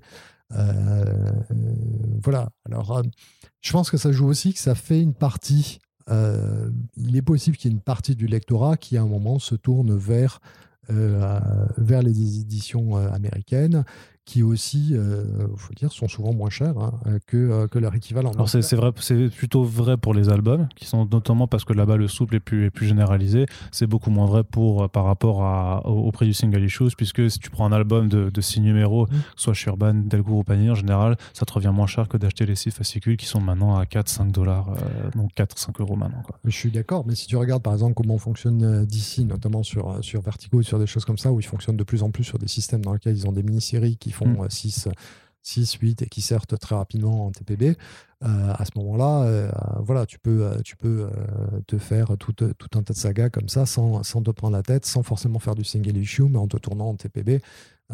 mais ce que je veux dire, c'est que la barrière pour lire dans la VO, elle est moins importante que sur le manga. Donc il y a une possibilité là-dessus. sur le comics, le deuxième truc, moi, qui, qui me semble problématique aujourd'hui, c'est le point d'entrée. Donc c'est euh, c'est se dire, euh, je viens d'aller voir euh, Avengers Endgame et Infinite Wars Endgame au cinéma, j'ai super kiffé. Où est-ce qu'elle est la BD Je sais que c'est tiré d'une BD. Où est-ce qu'elle est la BD sur laquelle ça se base? Et là, tu as quelqu'un qui te dit Ouais, mais en fait, il y a 10 ans de continuité. En fait, ça commence plus ou moins à tel moment. Ou alors, si tu veux, c'est la partie de Thanos avec Jim Starling et tous les machins. Ça va être un peu compliqué à rentrer. Et tu es là, Ah ouais, mais je peux pas voir celui du film? Mais il n'existe pas. Et euh, où est-ce qu'il est le premier de Batman? Ah, alors pour Batman, tu peux commencer soit avec le Dark Knight, soit tu peux commencer avec Long Halloween, c'est peut-être un bon point, ou bien tel truc. Et encore, encore faut-il que tu aies quelqu'un qui soit prêt à te faire ça. Mais si tu te retrouves devant le rayon et que tu as 25 de Batman et que tu sais pas lequel, et que le premier que tu prends, t'as pas de chance, c'est un qui est en plein milieu et tu piges rien parce que ça fait référence à Batman Metal, ouais, par exemple. Non, tu, vois, non, mais tu vois, tu te retrouves brusquement, le, point d'entrée, il est super compliqué. Moi, je me suis retrouvé, euh, je sais pas pourquoi, l'un de mes fils s'est dit Ah, tiens, j'aimerais bien lire du Doctor Strange. Ok, très bien. Et puis je regarde. Et pourtant, je connais. Alors, Doctor Strange, je trouve que c'est dans la partie Marvel que je connais moins bien. Mais, mais j'ai galéré pour lui trouver un truc qui soit à peu près un point d'entrée euh, qui, qui, puisse. Donc tu prends un numéro 1, mais des numéros 1, il y en a 5. Dans 5 séries différentes. Et je prends lequel? Mm. Et ça, c'est compliqué. Et puis, euh, et, et, euh, gérer le système, là, c'est plus le système éditorial américain qui est absolument tentaculaire. hein. Euh, C'est-à-dire que même quand tu as un grand crossover, euh, tu vas avoir le TPB qui correspond au crossover lui-même, hein, mais tu as toutes les ramifications à côté qui ne seront pas publiées, que pas, auxquelles tu n'auras pas accès, auxquelles tu as l'impression que tu as, tu acheté un meuble chez Ikea, il manque la moitié des morceaux. quoi. Tu peux faire l'ossature, mais tu dis mince, il y a un truc qui marche pas. Donc je trouve que c'est euh, aujourd'hui il y a une vraie problématique de comment est-ce qu'on rend ça intelligible, comment est-ce qu'on rend, euh, on permet au lecteur de euh, de se passionner pour cet univers parce qu'on est quand on est dedans, c'est vachement bien. Après, bon, quand on se rend une carte un peu, moi, c'est vrai qu'aujourd'hui, quand je, quand je lis les, les X-Men de Grant Morrison, euh, moi, j'ai pas trop mes petits parce que moi, j'étais sur Claremont au début, donc forcément, il y a des moments où je je sais pas qui sont ces gens, euh, mais c'est pas grave, mais, parce que j'ai suffisamment de choses pour m'y rattraper, euh, parce que je connais suffisamment de. euh, voilà, quand, je regarde une série Marvel sur Disney, euh, même si je ne capte pas toutes les, références, il y a plein de trucs où je peux dire Ah non, mais ça, c'est ça, ça, c'est ça, et je sais à peu près où on en est. Mais ça, pour, pour rentrer dans le comics, c'est plus difficile. Alors qu'un manga, tu prends une série manga, tu as tout ce qu'il faut dedans. T'as pas une série, t'as pas brusquement, t'es pas obligé de connaître euh, les backstories de 25 personnages parce que tu commences au numéro 1. Quand tu commences One Piece numéro 1, tu es au même niveau que tous les mecs qui ont commencé One Piece numéro 1. Euh, quand tu commences Long Halloween pour le prendre, qui est justement un truc qui est très bien, qui peut être très, Qui indépendant, mais qui est aussi partie. très référencé sur plein Ouais. de trucs. Hein, qui, c'est, c'est ça qui est assez génial, c'est la manière de faire quelque chose qui est intelligible, mais qui, qui est à la fois un point d'entrée, mais une synthèse. Euh, voilà, c'est, un petit peu plus difficile. Hein. Tu n'es pas forcément au même niveau de tout le monde. Quand tu prends le Year One de Mazukeli, pour prendre un truc, euh, Miller Mazukeli, qui est, est un très bon point d'entrée aussi. Mais aussi, euh, voilà. Mais les points d'entrée, ils sont pas évidents, il faut les connaître, il faut avoir quelqu'un qui les mette en avant.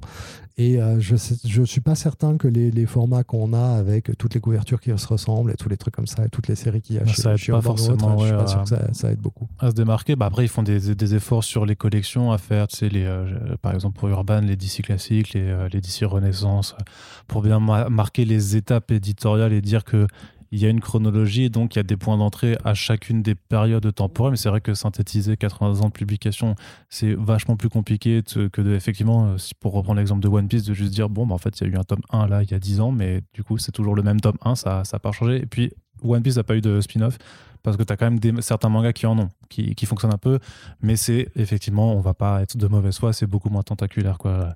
My Hero Academia, ils ont deux spin-offs pour l'instant, euh, et, c'est tout. C'est pas, euh, alors que euh, en l'espace de, bah, de 8 ans, chez n'importe quel éditeur de super-héros, tu peux en avoir beaucoup plus en beaucoup moins de temps.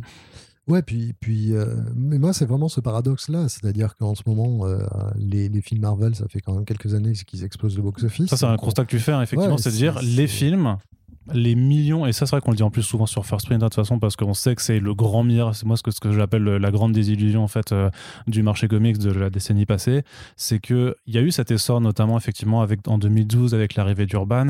2012, entre 2012 et 2016, c'était l'entre Avengers, Avengers Age of Ultron et, et Civil War, euh, alors qu'en même temps, on a eu Man of Steel, BVS et, euh, enfin, Man of Steel et BVS et que ça a été vraiment cette période où il y avait ces deux univers de, blockbusters qui se bâtissaient, qui allaient vraiment euh, au face à face. Et on pensait, enfin moi je sais que je les pense aussi, parce que c'est aussi là où je me suis vraiment plongé dedans euh, à, corps, corps et âme. On, pensait que ça allait driver tout, toute l'industrie. Et il y, a- eu des choses. hein. je veux dire, on sait que Man of Steel a quand même permis d'avoir des ventes de Superman et, à- et attirer des lecteurs plus nombreux chez DC dans une France où on sait que le lectorat à la base il était quand même vachement plus Marvel à cause du- de, de l'ancrage historique. Donc il y a eu des retombées, mais très rapidement en fait il y a un plafond de verre qui a été atteint et ça n'a pas été de l'explosion. Je veux dire par rapport à un, un Iron Man qui commence à, à 600, 700 millions de dollars pour finir sur un Avengers Endgame à euh, 2, je sais plus combien de milliards de, de dollars. 2,7, je crois. Ouais, c'est ça, presque 3. Bah, on n'a pas eu ça euh, sur, sur les comics, en fait. En tout cas, sur les super-héros, et de la même façon que le, kiosque n'est pas, plus un bon vecteur de recrutement, euh, les films ne le sont pas, les séries non plus de super-héros ne le sont pas. Alors que tu as des épiphénomènes qui se font avec certaines séries adaptées de comics indépendants qui, quel- quelque part, se rapprochent plus de ce qu'on peut avoir avec sur le manga ou, d'autres BD euh, plus classiques, puisque effectivement, bah, pour lire The Boys, tu prends The Boys 1 et tu vas jusqu'à The Boys euh, tome 6. Et il n'y a pas de, y a pas de piège. T'as un spin-off qui vient, t'as as un spin-off ou un truc comme ça, mais c'est tout. L'exemple type. Pareil pour, ça, Umbrella Academy aussi, tu vois. C'est mais- The, Week- euh, The Walking Dead. Et The Walking Dead aussi, ouais, Ah, tout à fait. Qui, Dead, est, euh, voilà, le- et en plus, oui. C'est le, le, euh, voilà, c'est l'exemple qui vient. Qui est la pointe de l'iceberg, mais la, la très très grosse Voilà. pointe de l'iceberg. C'est la voilà. série qui explose tout, qui a réussi à passer dans le mainstream, puisque Ouais, c'est en la fait, seule ouais. qu'on a vu apparaître dans les top 50 euh, annuels. Euh, bah D'ailleurs, le top sur, les, euh, sur la décennie, il est, euh, il est sans pitié. hein. Il y a les, euh, je sais plus, c'est les, euh, il y a 28 tomes sur les 30 premiers, quelque chose comme ça. Et, Je crois que euh, tu as même mis que sur le sur top. les 35, euh, voilà, ils y sont tous. Il y a 4 Il y, a trois- il y a les 32 tomes sur le top Voilà. 36 et que les 4 autres, c'est du genre, c'est euh. Killing Joke, Watchmen. euh, les, euh, deux Batman, euh, les deux Batman de Snyder, ouais, Scott Snyder. c'est ça, ouais. Euh, voilà, donc euh, oui, oui, euh, c'est énorme. Là, il y a eu les grosses. Enfin, moi, j'ai vu Walking Dead chez plein de gens qui lisent pas forcément beaucoup de bandes dessinées et certainement pas du comics. Et personne n'identifie ça comme du comics. Et c'est ça Mm. qui, est, qui est ensuite un petit peu problématique. Ah, c'est que c'est classé en comics, mais que ensuite les gens ne font pas le lien forcément. euh, En plus, ça. Ouais, et en plus, d'autant plus que Walking Dead, quelque part, c'est assez marrant parce que c'est du souple. Pour le coup, bah, c'est la seule. C'est alors il y a des rééditions en format. là, ils font leur compendium, là, leur, leur gros tome euh, de luxe euh, cartonné. Mais jusqu'à jusqu'au tome 33, c'est une série qui est restée dans ce format souple, alors que tout le reste du marché et même chez Delcourt à côté, c'est devenu du, du, du cartonné. Alors est-ce que aussi tu fais pas une barrière en fait juste sur l'objet qui permet pas de dire ah oui tiens euh, tous ces albums noirs mais en cartonné c- quelque part ça vient aussi un petit peu de là-bas. Après, par rapport au film, euh, j'y pensais j'ai commencé à écouter votre podcast sur Black Widow que je suis allé voir hier. Euh, et en fait, je me disais que ce qui est très particulier avec les adaptations cinéma, c'est qu'il y a un gros focus sur le combat, sur l'action. Mm. Et qu'en gros, ça passe beaucoup sous, euh, sous silence un certain nombre de, euh, d'éléments qui sont les éléments constitutifs et qui font vraiment la pile des, euh, des comics. Les X-Men, c'est super quand tu es un ado mal dans ta peau qui cherche à re- te réinventer une, une famille et Claremont le faisait super bien avec, avec tous ces aspects-là. Je suis sûr qu'il y a d'autres auteurs. hein. Je suis désolé, je parle de Claremont parce que c'est ma référence, mais voilà. Ah, c'est pas comme s'il avait écrit pendant 17 ans de suite. Voilà, les puis X-Men, là, il, hein, a, il a voilà. introduit deux, trois trucs. Bon, ça- Voilà. ça, va. Euh, J'aurais pu plus mal tomber. Mais euh, ce que je veux dire, c'est qu'il y a, a beaucoup de thématiques qui sont, euh, qui sont fortes dans les bandes dessinées de comics que je trouve euh, qui sont un petit peu perdues dans, l'action. Enfin, je pense aux X-Men parce que justement, dans les films X-Men, cet aspect de famille, de, il y est un petit peu, mais, pas aussi central. Si tu prends le premier X-Men, je crois que c'est dans celui-là où il y a Iceman qui, qui fait une sorte de coming out gay. C'est le premier ou le deuxième de, euh, les tout premiers avec Je dirais le deuxième par défaut, mais je me, le, le deuxième. mes de- souvenirs de sont pas assez frais. Euh, ça doit être dans le deuxième, mais le premier, tu vois, euh, c'est pas, on n'est plus pas du tout dans le côté de ado puisque euh, ils sont tous, euh, l'équipe de base, c'est Storm, Cyclope, Wolverine et il doit m'en manquer un, qui est le quatrième, que, qui me, mais euh, si, a Jane Grey et euh, les quatre, ils sont tous euh, largement adultes, ils sont profs à l'école de Xavier. On n'est pas du tout, du tout dans ce côté de euh, De soap adolescent, je- ouais. Voilà, mon corps change, il se passe des trucs bizarres, j'ai des boutons pour la gueule et brusquement, ah, super, j'ai des super pouvoirs et enfin je vais pouvoir trouver des gens super cool avec un costume super cool et un nom de code super cool et je me réinvente et c'est chouette. Ce genre de, de fantasme ado qui est juste super quand t'es ado et que t'essaies, bah, dans le film il y est pas du tout.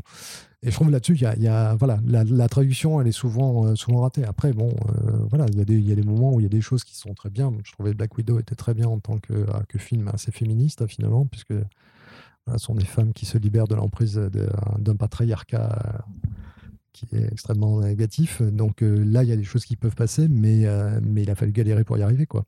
Et euh, le focus sur le combat, finalement, fait perdre tous ces aspects-là qui font qu'on reste investi dans ces univers-là, dans ces personnages. Euh, Il y a vraiment cette idée de famille qui est très présente chez Marvel, qui est très liée avec cette idée d'ADN, de mutation. Euh, Mhm. Voilà, c'est quand même chez Marvel qu'il y a le premier mariage entre euh, Sue Storm et, euh, et Red Richards. euh, je ne sais plus dans quelles années. C'est le, pre- c'est le premier crossover, en fait, l'un des premiers crossovers de, de Marvel. Euh, et puis derrière, il y a toutes ces histoires de famille avec, ah, mais c'est le frère de machin. Et puis, euh, Et puis même euh, là, c'était enfin même les ouais, les- toute la structure dans l'essence les là-dessus. quatre fantastiques, c'est la Mar- c'est la première C'est famille Marvel, hein, c'est tout ça simplement. Mais, mais mais je reviens juste sur sur Walking Dead aussi, qui était vraiment du coup une anomalie. Alors parce qu'avec des chiffres de vente tellement hauts, que ça a réussi à percer dans, le mainstream, en fait, juste dans le secteur BD plus, plus, plus général. Et il n'y a quasiment aucune BD qui a réussi à le faire. Et on vient de dire que c'était un, un, comics qui n'arrivait pas forcément à être identifié comme du comics. C'est quelque part, là, le, The Walking Dead s'est terminé a priori, l'édition en couleur euh, Skybound ne veut pas euh, la sortir en TPB et s'ils veulent pas le faire ça, pour bah, Delcourt ne pourra pas le faire. Et puis de toute façon, ils n'ont pas forcément d'intérêt non plus parce que les rééditions comme ça, ça c'est pas non plus les mêmes euh, enfin les mêmes dynamiques de, marché en France. On étudie que c'est 70% de, de, chute de, vente depuis l'arrêt, mmh. en grosso modo. Euh, est-ce que euh, d'ici là, dans les, dans les 5-10 prochaines années, on va se retrouver avec un, maintenant un marché de comics sans, euh, sans vrais best-sellers comme ça? Bah, Moi, ça me, c'est préoccupant parce que effectivement, c'est un best-seller, c'est quelque chose qui a pu mainstreamiser en gros le comics, mais qui n'a pas transformé l'essai. C'est-à-dire que. Mm. après, moi, ça m'épate aussi de voir. j'avoue, j'ai une forme d'incompréhension vis-à-vis des lecteurs qui vont lire un truc comme ça et qui se demandent pas, qui trouvent un truc chouette et qui se demandent pas s'il n'y en a pas plus ailleurs. Moi, c'est pas du tout ma. Moi, la première chose que j'ai faite quand j'ai j'ai découvert ça, bah, je suis allé voir ce que faisait Kirkman à côté, puis je suis tombé sur Invisible, j'ai trouvé ça absolument génial, et puis j'ai lu d'autres trucs, et puis voilà. Euh, euh, quand je tombe sur un auteur qui m'intéresse, généralement, je me fais toute la bibliographie derrière.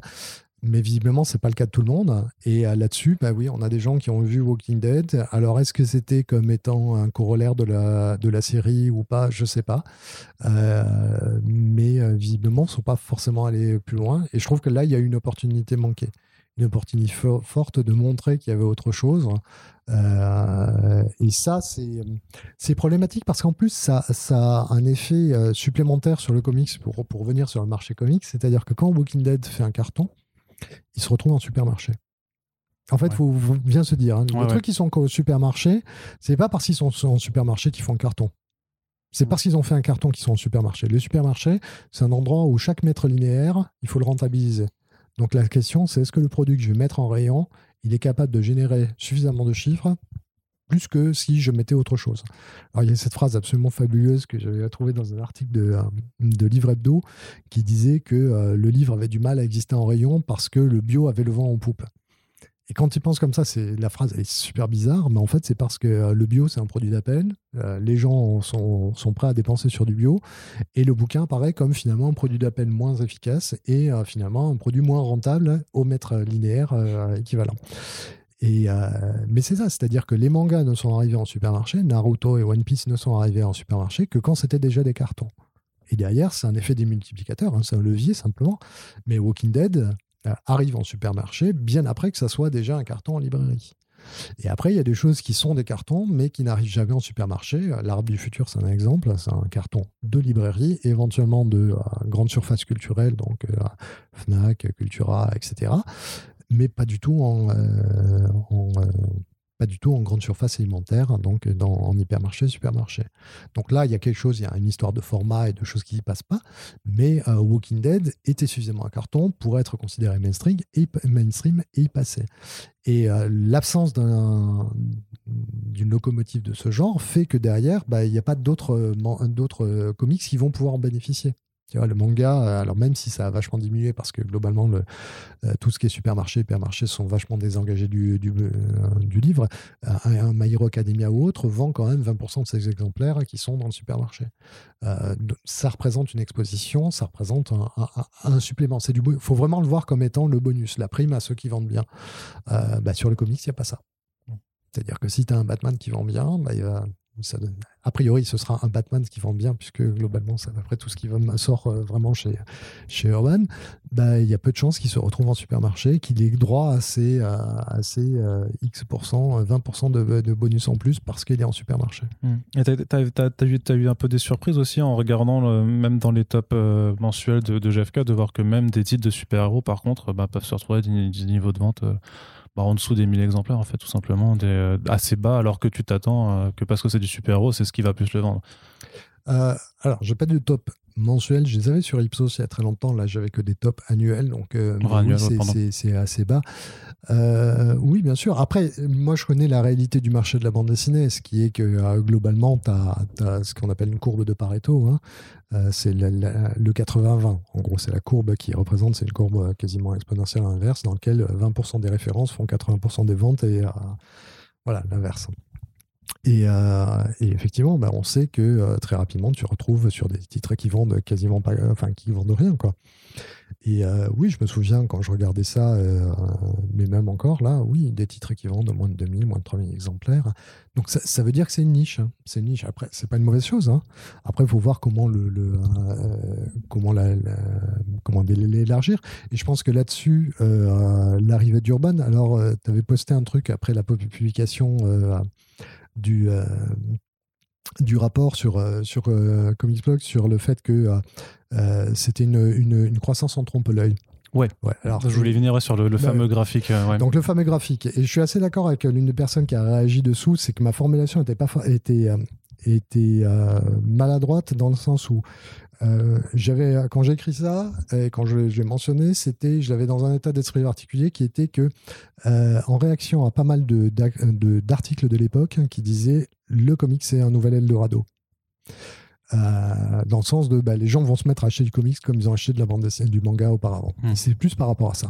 Euh, effectivement, l'arrivée euh, d'Urban montre qu'il y avait quelque chose qui n'était pas exploité. Je pense que ça a été aussi une bonne chose pour Panini, parce que Panini devant gérer à la fois DC et Marvel finalement se trouvant léger de DC a pu renforcer et, même, euh, et même Valiant à un moment ils avaient aussi Valiant qu'ils ont laissé tomber assez rapidement. Mais c'est vrai que quand donc le fameux graphique euh, vous tapez à trompe-l'œil sur Comicsblog vous le retrouvez mais qui montre en fait que sous l'ère de croissance du, du, marché comics qui effectivement est euh, bah, en augmentation continue tu délimites en fait des aires qui sont imputables en fait à différents segments du marché. Et on voit que The Walking Dead occupe une part non négligeable qu'il y en a une, une autre aussi qui, a, qui est directement liée à l'arrivée de Urban en tant que nouvel éditeur et donc forcément avec la profusion des, titres. Et euh, le dernier, la dernière ère qui permet cette augmentation, c'est aussi les collections à petit prix, euh, notamment celle, de Carrefour, parce qu'on a vu que leur chiffre était trop gros.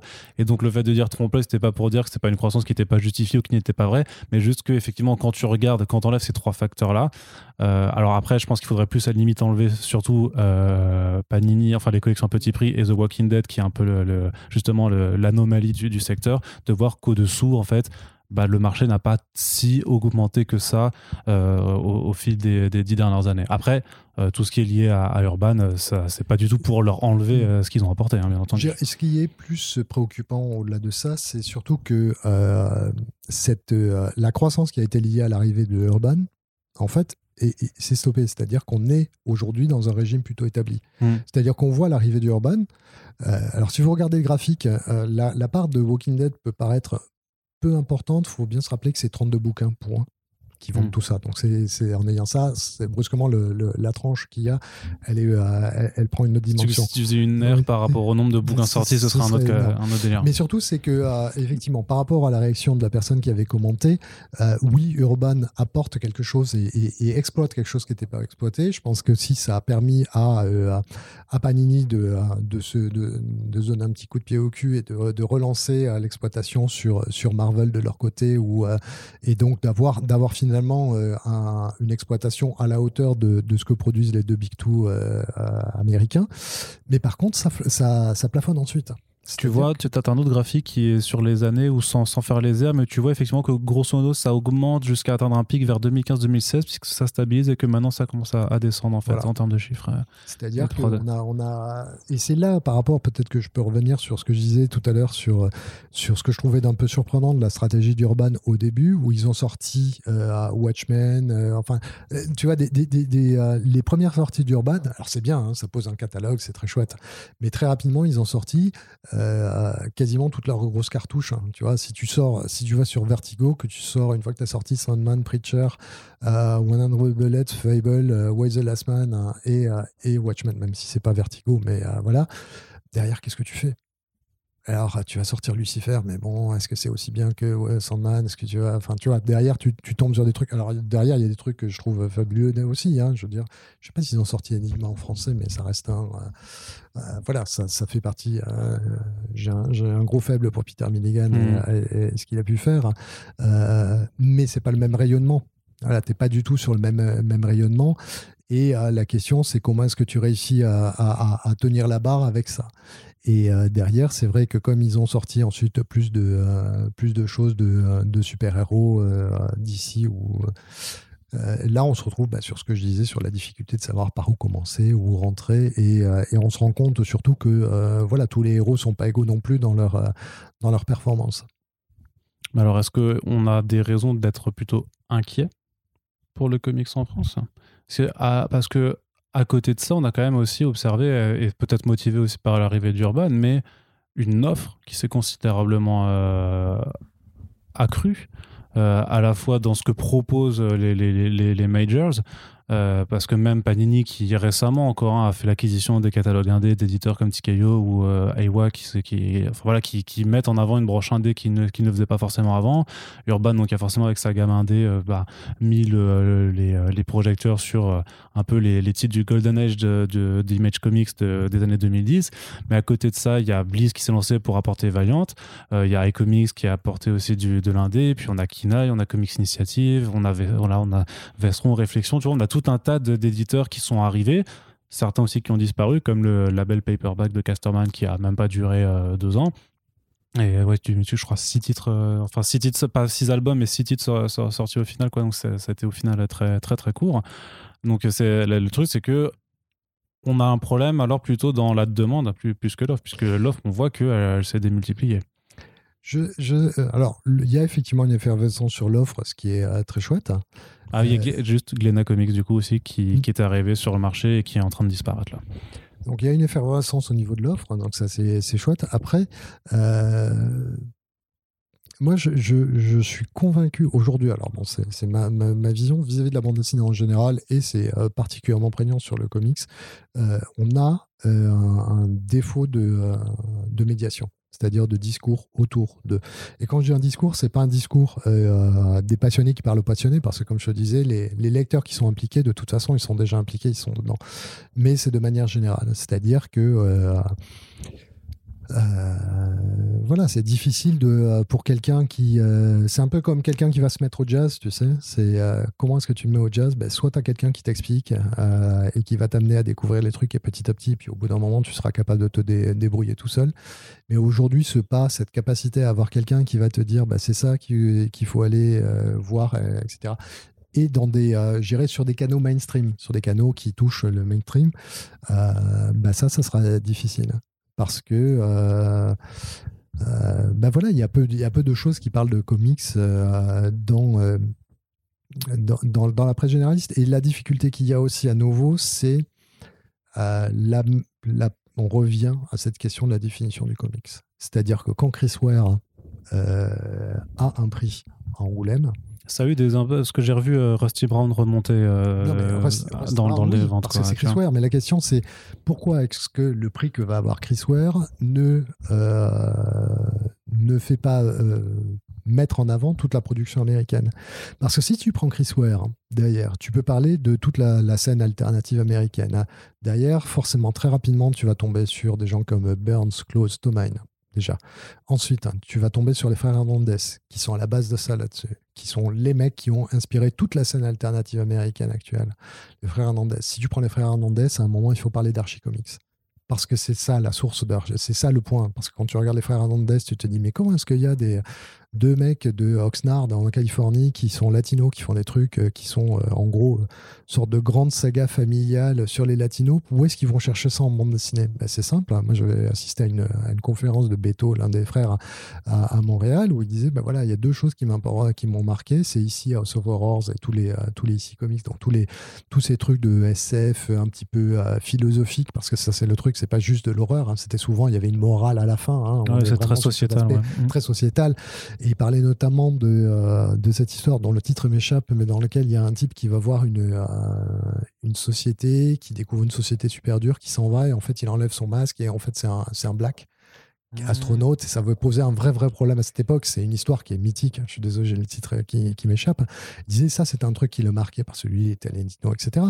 Mais euh, quand, tu, quand tu regardes leur œuvre et que euh, tu, euh, tu oublies qu'il existe Archicomics, qui est très mal connu chez nous, hein, même si maintenant il y a des crossovers euh, horrifiques, etc. Puis il y a eu Riverdale qui a changé ça. Mais, ouais, ça n'a pas, pas, trop pris. Hein, voilà, priori, mais, hein. mais, tu vois, mais aujourd'hui encore, tu, tu, tu, as les éléments pour savoir. Mais euh, auparavant, moi j'ai découvert qu'il existait Archicomics en allant aux US et en allant au Canada et en voyant que ça existait Et puis au bout d'un moment, tu connais, si tu, si tu commences à t'intéresser au microcosme, bah, il y a toutes les histoires sur quel est le meilleur artiste de. c'est Don Carlo, etc. En fait, tu as tout, tout, un tas de private jokes autour de, de, tout ça. mais c'est un truc qui est, c'est comme, euh, comme euh, les Peanuts, etc. C'est un truc qui est présent dans le. Quand tu grandis, que tu es un Américain qui lit un peu de bande dessinée, ça fait partie des choses que tu vois et que les frères euh, Hernandez intègrent.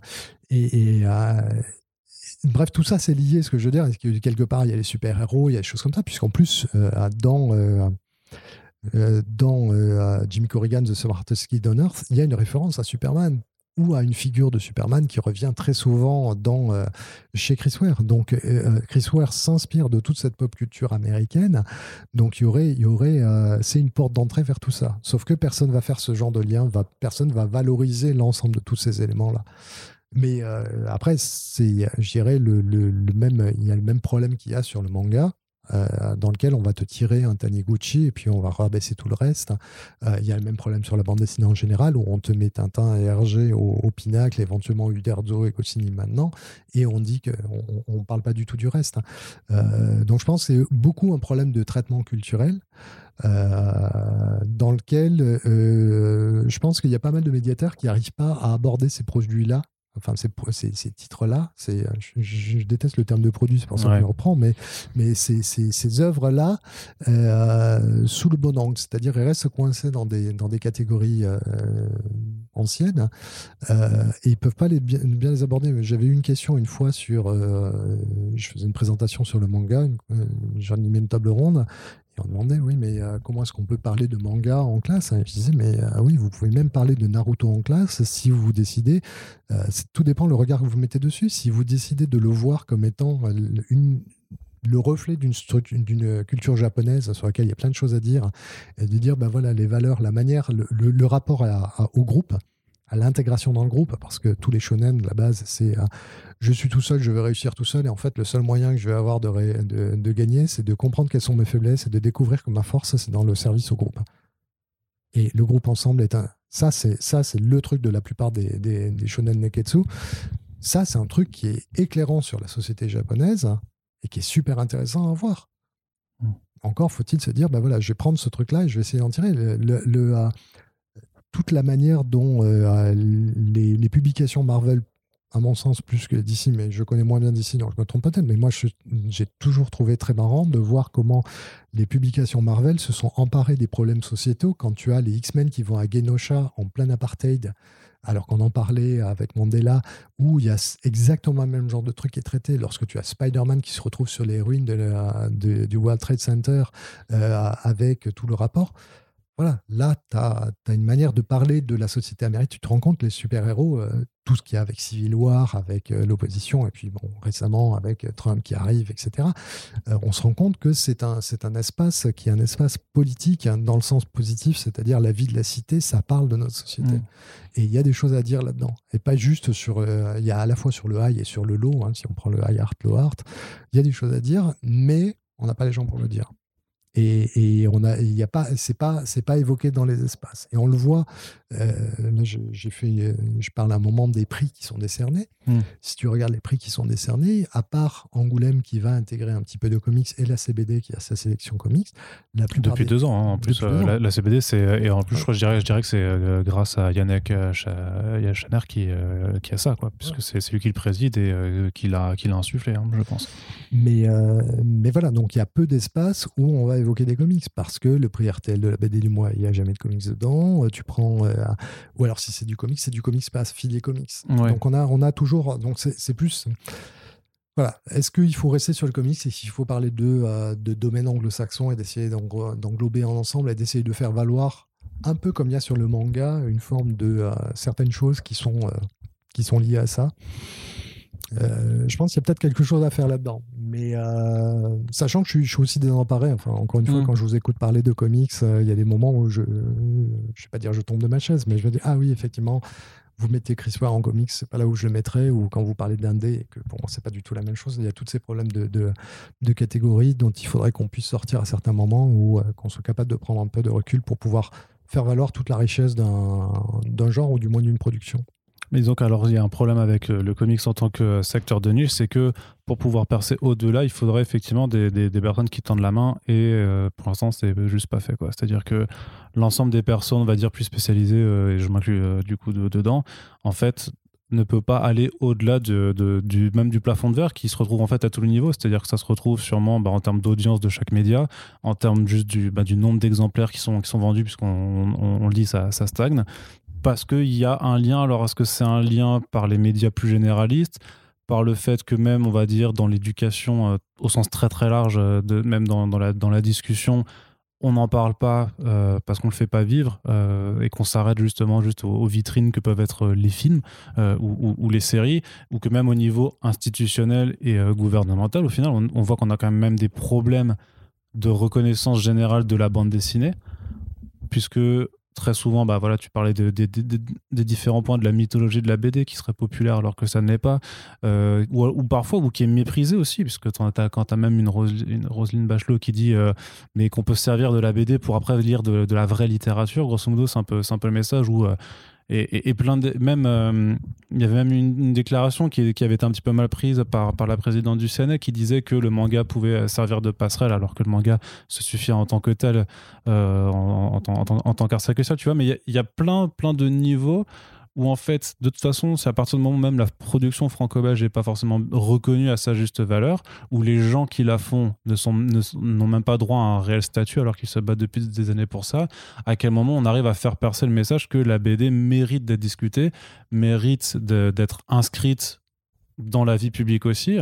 Euh, et alors, bah, si c'est déjà pas le cas pour notre production, comment on fait pour, pour euh, le faire pour la production américaine? Euh, Alors, il y, a plein de je vois, d'autres, d'autres obstacles aussi à, ouais, bah, hein. qui, sont, qui sont au niveau euh, structurel, c'est-à-dire que je vois tes, tes, tes, étagères derrière. Et en fait, dans les, euh, dans les librairies, c'est la même chose. C'est-à-dire que euh, les librairies sont spécialisées. Alors, quand tu es parisien, tu le vois, tu as des librairies qui sont comics, des librairies qui sont manga, etc. Mais le format même fait que les comics vont se retrouver, pour des questions toutes bêtes, hein, c'est les hauteurs d'étagères, hein, vont se mm. retrouver tous dans le même coin. Donc, ça crée, ça, ça évite des ça, empêche la création de, euh, passerelles. Euh, moi, j'ai en tête le, dernier discours euh, qu'avait fait Stéphane Beaujean, qui était, quand il était directeur artistique, en disant qu'il faut, il faut faire sauter les chapelles. Hein. Et je suis d'accord avec lui. Je suis absolument d'accord avec lui. C'est-à-dire qu'il y a il y a des chapelles à faire sauter, c'est-à-dire que quand il y a Frank Miller qui fait les couvertures de Lone Wolf and Cup, ça montre bien qu'il y a des Américains qui s'intéressent aux, aux Japonais. Euh, quand tu vois Kiyun qui fait, euh, qui dépêche des artistes américains, enfin mm. de comics comme Jorge Jiménez ou Ryan Stegman pour faire des, des éditions variantes de My Hero Academia. C'est euh, même délire. et moins élitiste parce que Jorge Jiménez et Ryan Stegman sont pour pas du tout la renommée que Frank Miller, tu vois.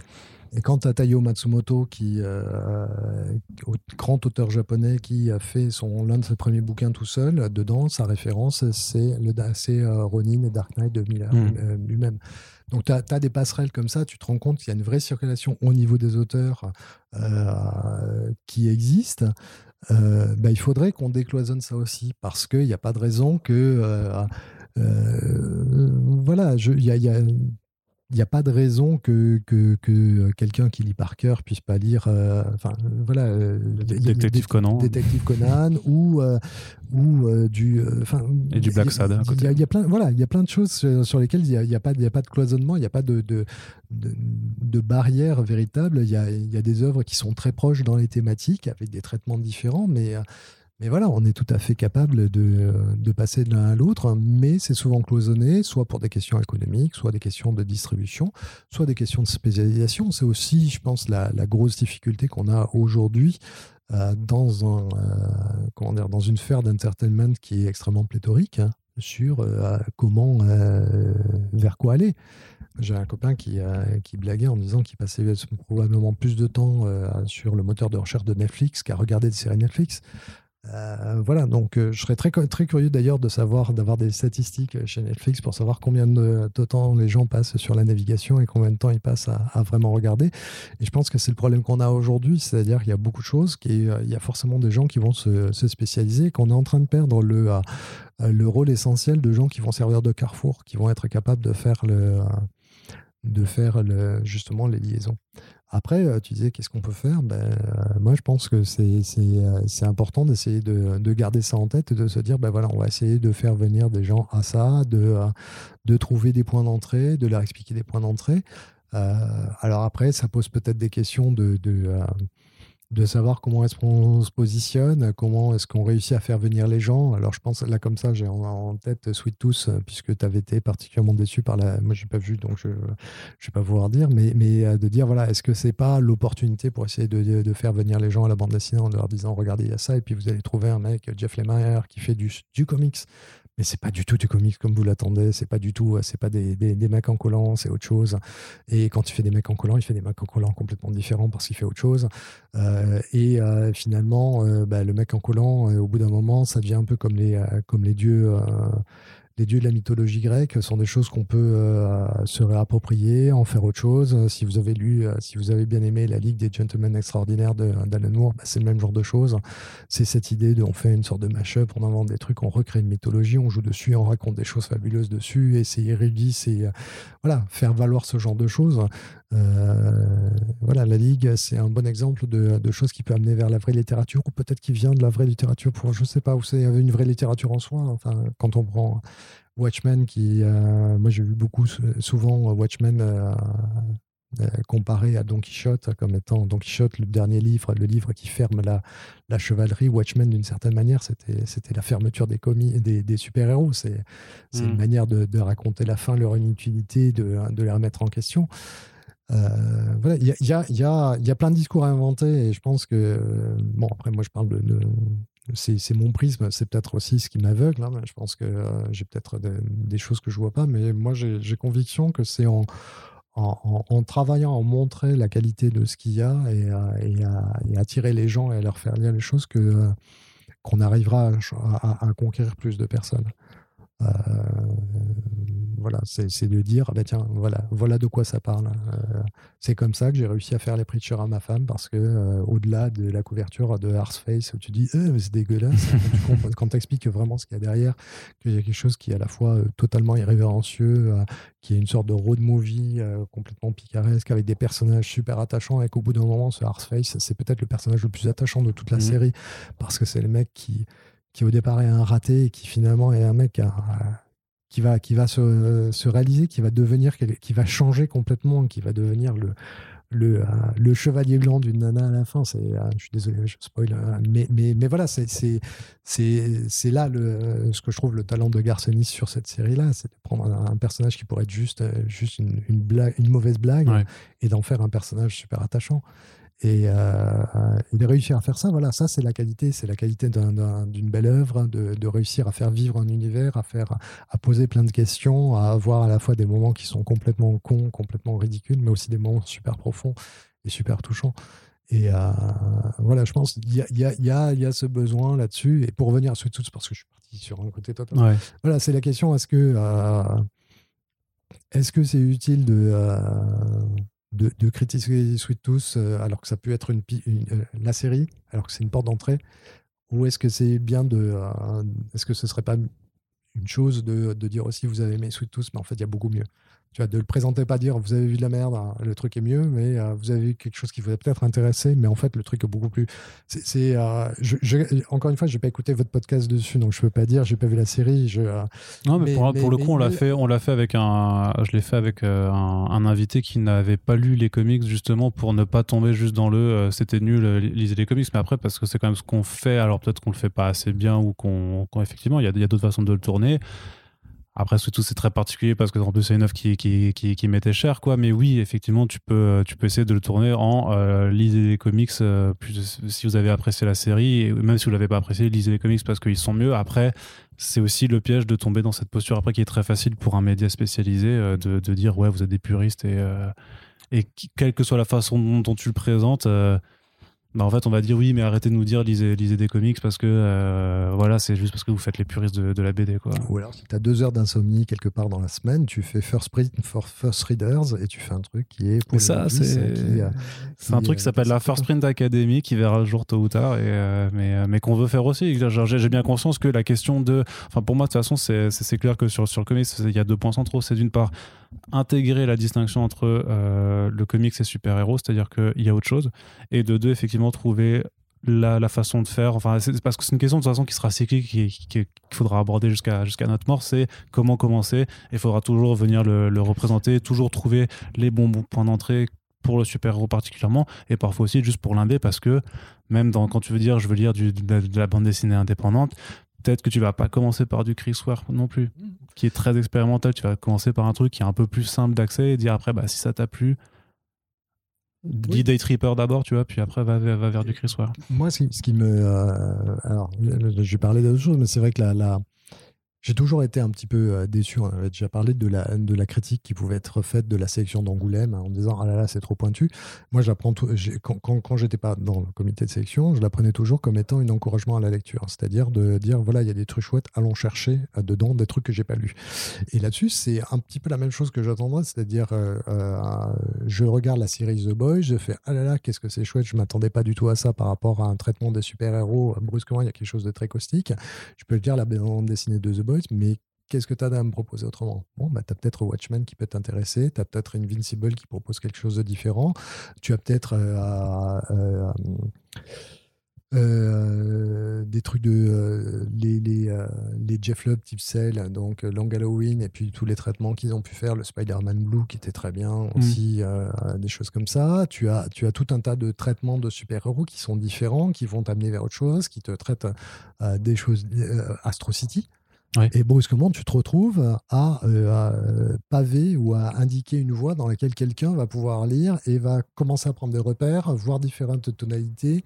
Euh, tu peux avoir euh, Powers, dans lequel brusquement, ouais, alors si tu préfères le côté un petit peu plus à film noir, bah, tu as Powers, ah, bah, très bien, ouais, c'est cool. Et, et brusquement, tu commences à dénouer le machin et à voir qu'il y a justement plusieurs. Tu as, la preuve par par A plus B que oui, il y a, y a, plein de choses dans lesquelles tu peux te retrouver. Tu aimes bien Saga, ben, tu peux avoir d'autres choses. Tu aimes bien tel truc, tu peux avoir des trucs très.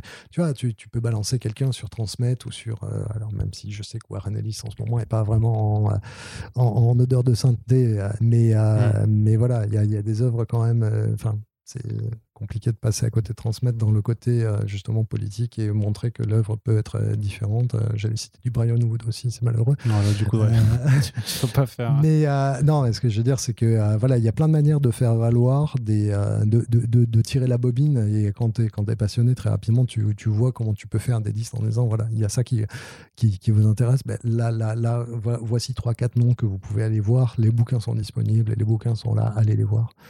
Et, et comme ça, vous pourrez découvrir quelque chose qui est euh, aussi varié et riche et, profond que, euh, que n'importe que, euh, toute l'œuvre de Kundera, si vous voulez. Très bien. Ok, Xavier, bah écoute, je propose qu'on termine sur ces paroles positives et de toute façon, ça, ça rejoint aussi de façon notre ligne éditoriale qui est aussi d'inciter à la curiosité, tout simplement. En tout cas, tout le monde est curieux, tout le monde n'a pas le temps d'appliquer sa curiosité. Et bah, l'idée à chaque fois, notamment quand on fait bah, des chroniques de comics aussi, c'est de dire juste, bah, en fait, ça c'est cool, regardez, il y a tout ça qui existe bah, quand on aura encore plus de temps, on pourra aussi faire tous ces podcasts de, découverte et tout ça, mais ça, demande du temps. Mais euh, on est là de toute façon pour vous inciter à lire des comics. Donc on espère que cet état des lieux du comics en France ne vous décourage pas, puisque même si c'est une niche, c'est une très belle niche euh, qu'il faut euh, chérir. J'avais quand même un épilogue là-dessus. Euh, par rapport à une question qu'on avait abordée au début du podcast, mais est-ce qu'il serait pas temps quand même, alors ça concerne les comics, mais ça concerne l'ensemble du livre et tout ça, est-ce qu'il serait pas temps quand même que les éditeurs se mettent d'accord pour communiquer sur les chiffres, pour que pour faciliter à l'éducation aussi et au rapport à la réalité des gens, que les gens se rendent compte qu'en fait, c'est euh, alors pour les comics que c'est un marché niche, que même les trucs dont on a l'impression que euh, c'est ouf, ça marche pas forcément bien, mais que ce n'est pas grave si ça ne ne marche pas entre guillemets bien, qu'il n'y a pas de honte à ce qu'un titre indé fasse que 500 que 500 ventes, mais que ça permette quand même de montrer quelle est la réalité euh, des choses. Tu tu penses pas qu'il y, a, un réel effort à faire là-dessus ou qu'on arrête d'avoir parce que c'est quelque chose que que la directrice du SNL disait aussi quand vous avez fait votre intervention sur le panorama de la bande dessinée, c'est que à l'inverse du, milieu du disque du cinéma et tout ça. on est vraiment sur une opacité complète. On est, on est dépendant euh, de, donc de, de, GFK et de, et de Livre Hebdo qui veut bien faire ses, petits tableaux hebdomadaires, sachant que même il y a des chiffres. Enfin, tu, euh, sais que le rapport annuel là, de Livre Hebdo, c'était la première année en 2021 où ils ne mettaient pas des, des, volumes de vente. Alors, alors j'ai corrigé ça sur Twitter parce qu'en fait, euh, ils avaient publié en janvier Ah oui, c'est vrai. Chiffre de vente parce que c'était une version qui se terminait en mars ou en avril. Et j'avais zappé la publication en janvier. D'accord, euh, Mais à culpa, il y a bien eu euh, le truc de janvier. J'ai fait mon petit commentaire dessus, euh, mon petit commentaire argumenté. Mais donc, on, les a très rarement, en fait. On les a très, très rarement et que ça aide vraiment pas à comprendre justement comment fonctionne ce secteur et que ça, et justement que ça entraîne et ça, ça conforte en fait des, des dizaines de fantasmes dans l'esprit des lecteurs ou des personnes juste qui suivent l'actualité et sur, sur, des, sur des choses qui sont au final assez fausses et qu'on a beaucoup de mal à expliquer. Et moi, moi le premier aussi, euh, dans, dans, dans, mon métier quotidien, je ne peux pas expliquer des choses non plus parce que j'ai pas accès à ces données-là ou que si j'y accès, ben, euh, comme, comme toi, on t'a pu te le demander, on te dira juste ben, ne les sors pas. quoi. C'est compliqué parce que euh, les ah bah éditeurs se sont positionnés pendant très longtemps sur l'idée du best-seller. Donc le seul chiffre qu'on va te sortir, c'est que ah là là, Astérix a encore bien marché, la bande dessinée se porte bien, Astérix vend un million trois. Sauf que c'est Astérix, c'est que euh, Astérix c'est plus une bande dessinée, c'est un machin que tu achètes par automatisme. Hein. c'est euh, voilà, c'est pas de la bande dessinée, c'est autre chose. Donc euh, il faut l'enlever. Et derrière, la difficulté, c'est les éditeurs, je pense, se voient pas assumer l'échec ou ce qui sera perçu comme un échec de la plupart des bouquins. La seule fois où tu as des chiffres, euh, en dehors des best-sellers, c'est assez marquant, hein, la seule fois où tu as des chiffres qui sortent, c'est lorsque euh, euh, je ne sais pas quelle personnalité des Républicains en marche ou autre a, sorti un bouquin politique qui s'est vendu à 400 exemplaires. Voilà. Donc c'est vrai que la réalité, c'est que des bouquins qui vendent à 400 exemplaires, il y en a des tonnes. Mais des tonnes mais, mais, mais, mais euh, et des grands classiques. Euh, je sais que sur un titre comme Ashtanojo, qui est un classique monstrueux du, euh, du, manga qui est sorti en France, il y avait 300 acheteurs. 300. Hmm. Il y a des titres comme ça qui sont des titres des grands classiques. Alors oui, on parle de Walking Dead qui vend beaucoup, mais des tas de grands classiques qui vendent que dalle. moi, ça m'a marqué, j'avais un quid à l'époque, c'est pour dire mon âge, hein, dans lequel il y avait la, liste, la liste des chiffres de vente des grands euh, des, grands classiques, et tu découvres que l'étranger, ça a vendu que dalle au moment où c'est sorti. Euh, si vous regardez, même sans aller plus loin, allez voir euh, c'est Blade Runner, lorsque c'est sorti, l'année où il est sorti, c'était 28e au box-office. Hmm. Ça fait que dalle. Aujourd'hui, c'est tout le monde est là à dire c'est l'un des plus grands films de tous les temps. Ouais, mais ça n'a pas marché du tout. Et, et le truc qu'il y a, c'est que une fois qu'on a l'habitude des chiffres, ça va. Le problème, c'est la transition. je pense que les éditeurs aujourd'hui, ils n'ont absolument pas envie de, euh, de, dire, de dire ben voilà, en fait, on est sur une industrie où euh, on vend beaucoup. Il y a beaucoup de, enfin, beaucoup de références. Hein. Il y a 66 000 sorties nouveautés par an hein, sur l'ensemble du bouquin. C'est à peu près ces chiffres du ministère de la Culture, c'est à peu près dans cet ordre-là. Donc ça fait beaucoup de bouquins qui sortent chaque année. Et dedans, il ben, ne faut pas s'étonner qu'il y en ait qui vendent à 100 exemplaires, voire moins. Euh, moi, je m'étais retrouvé une fois dans un. on était en train de dîner avec des amis, et puis on parlait d'un bouquin. En fait, quelqu'un connaissait l'éditeur, disait ah, Vous savez pas combien s'est vendu le bouquin? 50 exemplaires. On était trois autour de la table à l'avoir, c'était super bizarre. Mais voilà, il y a des bouquins qui vendent à 50 exemplaires parce que simplement c'est comme ça que ça fonctionne. Euh, c'est pas grave, mais je pense qu'il n'y a pas un éditeur à part euh, quelqu'un comme Serge qui euh, décide de, euh, de dire bah oui, voilà, voilà combien j'ai vécu et j'ai vendu, voilà ce que ça dit pour la boîte, voilà où on en est. Il y a des bouquins, on pensait que c'était bien, c'est pas rien. Voilà, et, le truc, c'est que je, suis sûr qu'il n'a pas perdu de part de marché ou que ce soit. Ce serait possible. Simplement, psychologiquement, ça va à l'encontre de tout ce qu'on leur a appris depuis le début. Et donc là-dessus, ils passeront pour l'instant, ils freineront des 4 FR jusqu'à ce qu'il y ait effectivement quelqu'un, un truc indépendant qui décide de tout publier et de dire, ben voilà, c'est comme ça. D'accord. Et deuxième, et, deuxième euh, question d'épilogue aussi, c'est est-ce qu'il faut aller vers la diminution des, euh, du, nombre de titres aussi dans, dans le domaine du comics, vu qu'on a vu que l'offre en fait n'arrivait pas à rencontrer forcément sa demande? Est-ce qu'il euh, ne faudrait pas juste aussi diminuer le nombre de, le nombre de parutions chaque année alors? Et je pense notamment aussi bah, forcément au mainstream, puisqu'il y y a de la sélection à faire sur tout ce qui sort en super-héros. On n'est pas obligé de tout sortir, mais même sur des indés, euh, on dit dans, certains de nos back issues qu'il y a des titres en indé qui sortent. C'est cool de les montrer, c'est parce que c'est toujours cool de voir que ça existe. Mais bon, c'est euh, déjà un milieu assez difficile, donc pourquoi, pourquoi sortir des titres qui euh, vraiment vont avoir encore plus de mal à trouver leur lectorat parce qu'au-delà de leur côté niche, en plus, bah, ils n'ont pas forcément les, les bons critères qualitatifs. Euh, euh, je pense qu'il y a besoin, éditeur par éditeur, de faire une rationalisation de ce qui sort. C'est vrai que les éditeurs sortent beaucoup parce que, euh, bah, en fait, il y, a cette tentation aussi quand, quand tes chiffres baissent, bah, tu sors un peu plus pour essayer de compenser. et puis tes chiffres baissent, tu sors un peu plus parce que tu fais du volume. Le but, c'est de maintenir une activité. Euh, voilà, je ne suis pas certain que ce soit la bonne solution à ce niveau-là. Après, le truc qu'il y a, c'est que quand tu as plusieurs éditeurs, chaque éditeur, disons qu'on a la difficulté qu'on a là-dessus, c'est que c'est la, résultante de, de euh, collective d'actions individuelles. Mm. Et euh, les éditeurs, c'est une sorte d'amalgame dans lequel il y a plein de gens qui vont faire. Donc c'est difficile de dire à tel éditeur qui va sortir justement trois, trois trucs indés que tu trouves dispensables, de dire bah écoute, faudrait t'arrêter, le, mec il les Non, non, non c'est collectif. Ah, tu vois, tu vois la difficulté qu'il y a derrière, c'est-à-dire que que euh, voilà, quand je parlais d'Urban au début, de la manière dont ils sortaient de manière un petit peu trop rapide à mon sens, les, euh, grosses cartouches qu'ils avaient chez Vertigo ou, euh, ou chez les super-héros, là c'est au niveau de la stratégie d'Urban. Comment est-ce que tu construis un lectorat au fur et à mesure? Comment est-ce que tu donnes des briques? Comment est-ce que tu lui permets de rendre lisible? Moi je pense qu'il y a vraiment cette question de lisibilité de l'offre en fait.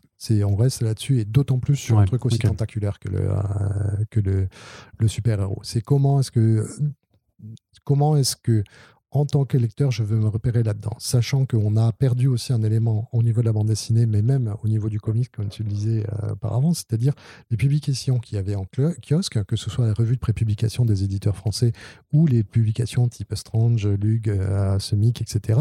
C'était des titres qui étaient des titres Carrefour, c'est-à-dire que tu achetais un Strange et dedans tu avais avoir deux, deux histoires d'un titre et une histoire d'un troisième titre que tu n'avais jamais vu. Donc au bout d'un moment, tu étais exposé à une myriade de personnages et puis de temps en temps, tu avais les albums. Euh, euh, annuels ou spéciaux qui te racontaient une histoire complète. Euh, euh, voilà, c'est comme ça que j'ai trouvé les New X-Men de, de Morrison. non, les, les, les X-Men, l'équipe avec Psylocke, Ran Sinclair, euh, etc. Les, euh, je l'ai pas là, je suis pas, je suis plus assez expert si, en si, X-Men. Si, avec Sunspot, les. Euh, ah, New Mutants. Les New Mutants, pardon, exact. New Mutants. J'avais le New, mais j'avais plus le truc. Voilà, les New Mutants. voilà, donc là, tu avais, avais, avais, des carrefours, c'est-à-dire que quand tu achetais un pilote ou un journal de Spirou, un journal de Tintin, etc., tu avais plein de séries que tu voyais et que tu pouvais aller retrouver en album et tu avais une, une, une vision de quelle était l'offre l'offre éditoriale de l'éditeur. Et euh, il en ressortait une philosophie. Donc, tu savais que euh, chez tel éditeur, tu allais retrouver tel truc et tu avais la possibilité de croiser des héros que tu n'aurais pas lu autrement parce que simplement, ils étaient sur la page d'après. quoi. Aujourd'hui, tu n'as plus ça. Tu es sur un aspect qui est un aspect livre.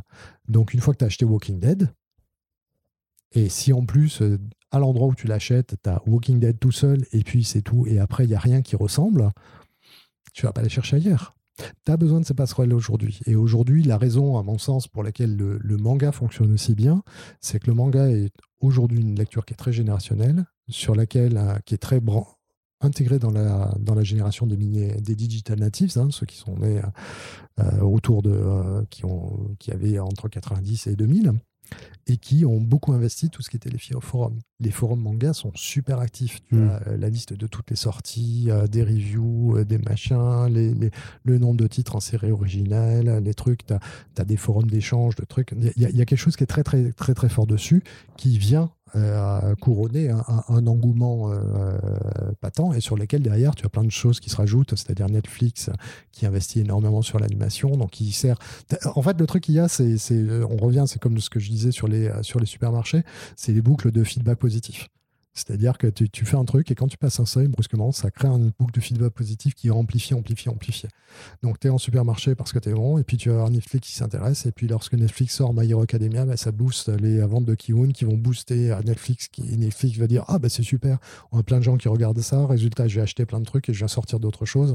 Et c'est comme ça qu'on a des trucs complètement frappadingues comme Devilman Crybaby qui arrivent, euh, et, et ça élargit encore. Parce que brusquement, euh, là où euh, euh, des gens qui sont peut-être moins shonen vont peut-être pas se tourner vers, vers toute l'offre, un truc aussi bizarre, edgy que des vieux Crane Baby, là ça va. Et on récupère et on élargit. Et c'est cet aspect-là qu'il faudrait qu'on réussisse à avoir sur le comics, sauf que le comics aujourd'hui, on est plus, ce sont généralement des lecteurs qui sont un peu plus âgés, très masculins, dans lequel finalement il y a moins, il y a moins cet aspect de partage ou de, choses comme ça. Alors il y a des, il y a des espaces sur le, comics, mais sur le sur Internet, mais on le voit, ils sont moins présents que sur le sur le manga, sur lequel visiblement ça fait partie d'une prolongation de leur pratique. Voilà, donc c'est, j'ai pas de solution. Hein. Moi, je constate ça. mais c'est vrai qu'il y a, il y a cet espace, cet aspect de, de, communication, de circulation, de, de, médiation qui se fait au niveau du manga parce qu'il y a la communauté qui le fait qui manque sur les autres, et notamment, d'autant plus sur la bande dessinée euh, de genre, hein, hors comics. Là, il y a un vrai problème. On arrive vers la littérature sur laquelle tu as, voilà, as l'arabe du futur qui fonctionne du feu de Dieu, mais qui pourrait derrière entraîner tout un tas de trucs, ce qui ne fait pas. Et ça, il y a, un problème de relais, de la même manière que le succès de Walking Dead n'a pas permis aux gens de se plonger vers une narration euh, à l'américaine qui euh, attirait, qui, montrerait plein d'autres trucs, mais euh, ça devient un truc one shot par-ci par-là, voilà, c'est dommage. Très bien. Bon, bah voilà, un peu moins positif sur les épilogues par contre, mais euh, dans l'ensemble, on espère en tout cas que ce podcast vous a plu. Merci beaucoup, hein, Xavier Gilbert, d'avoir passé euh, ces deux bonnes heures avec nous.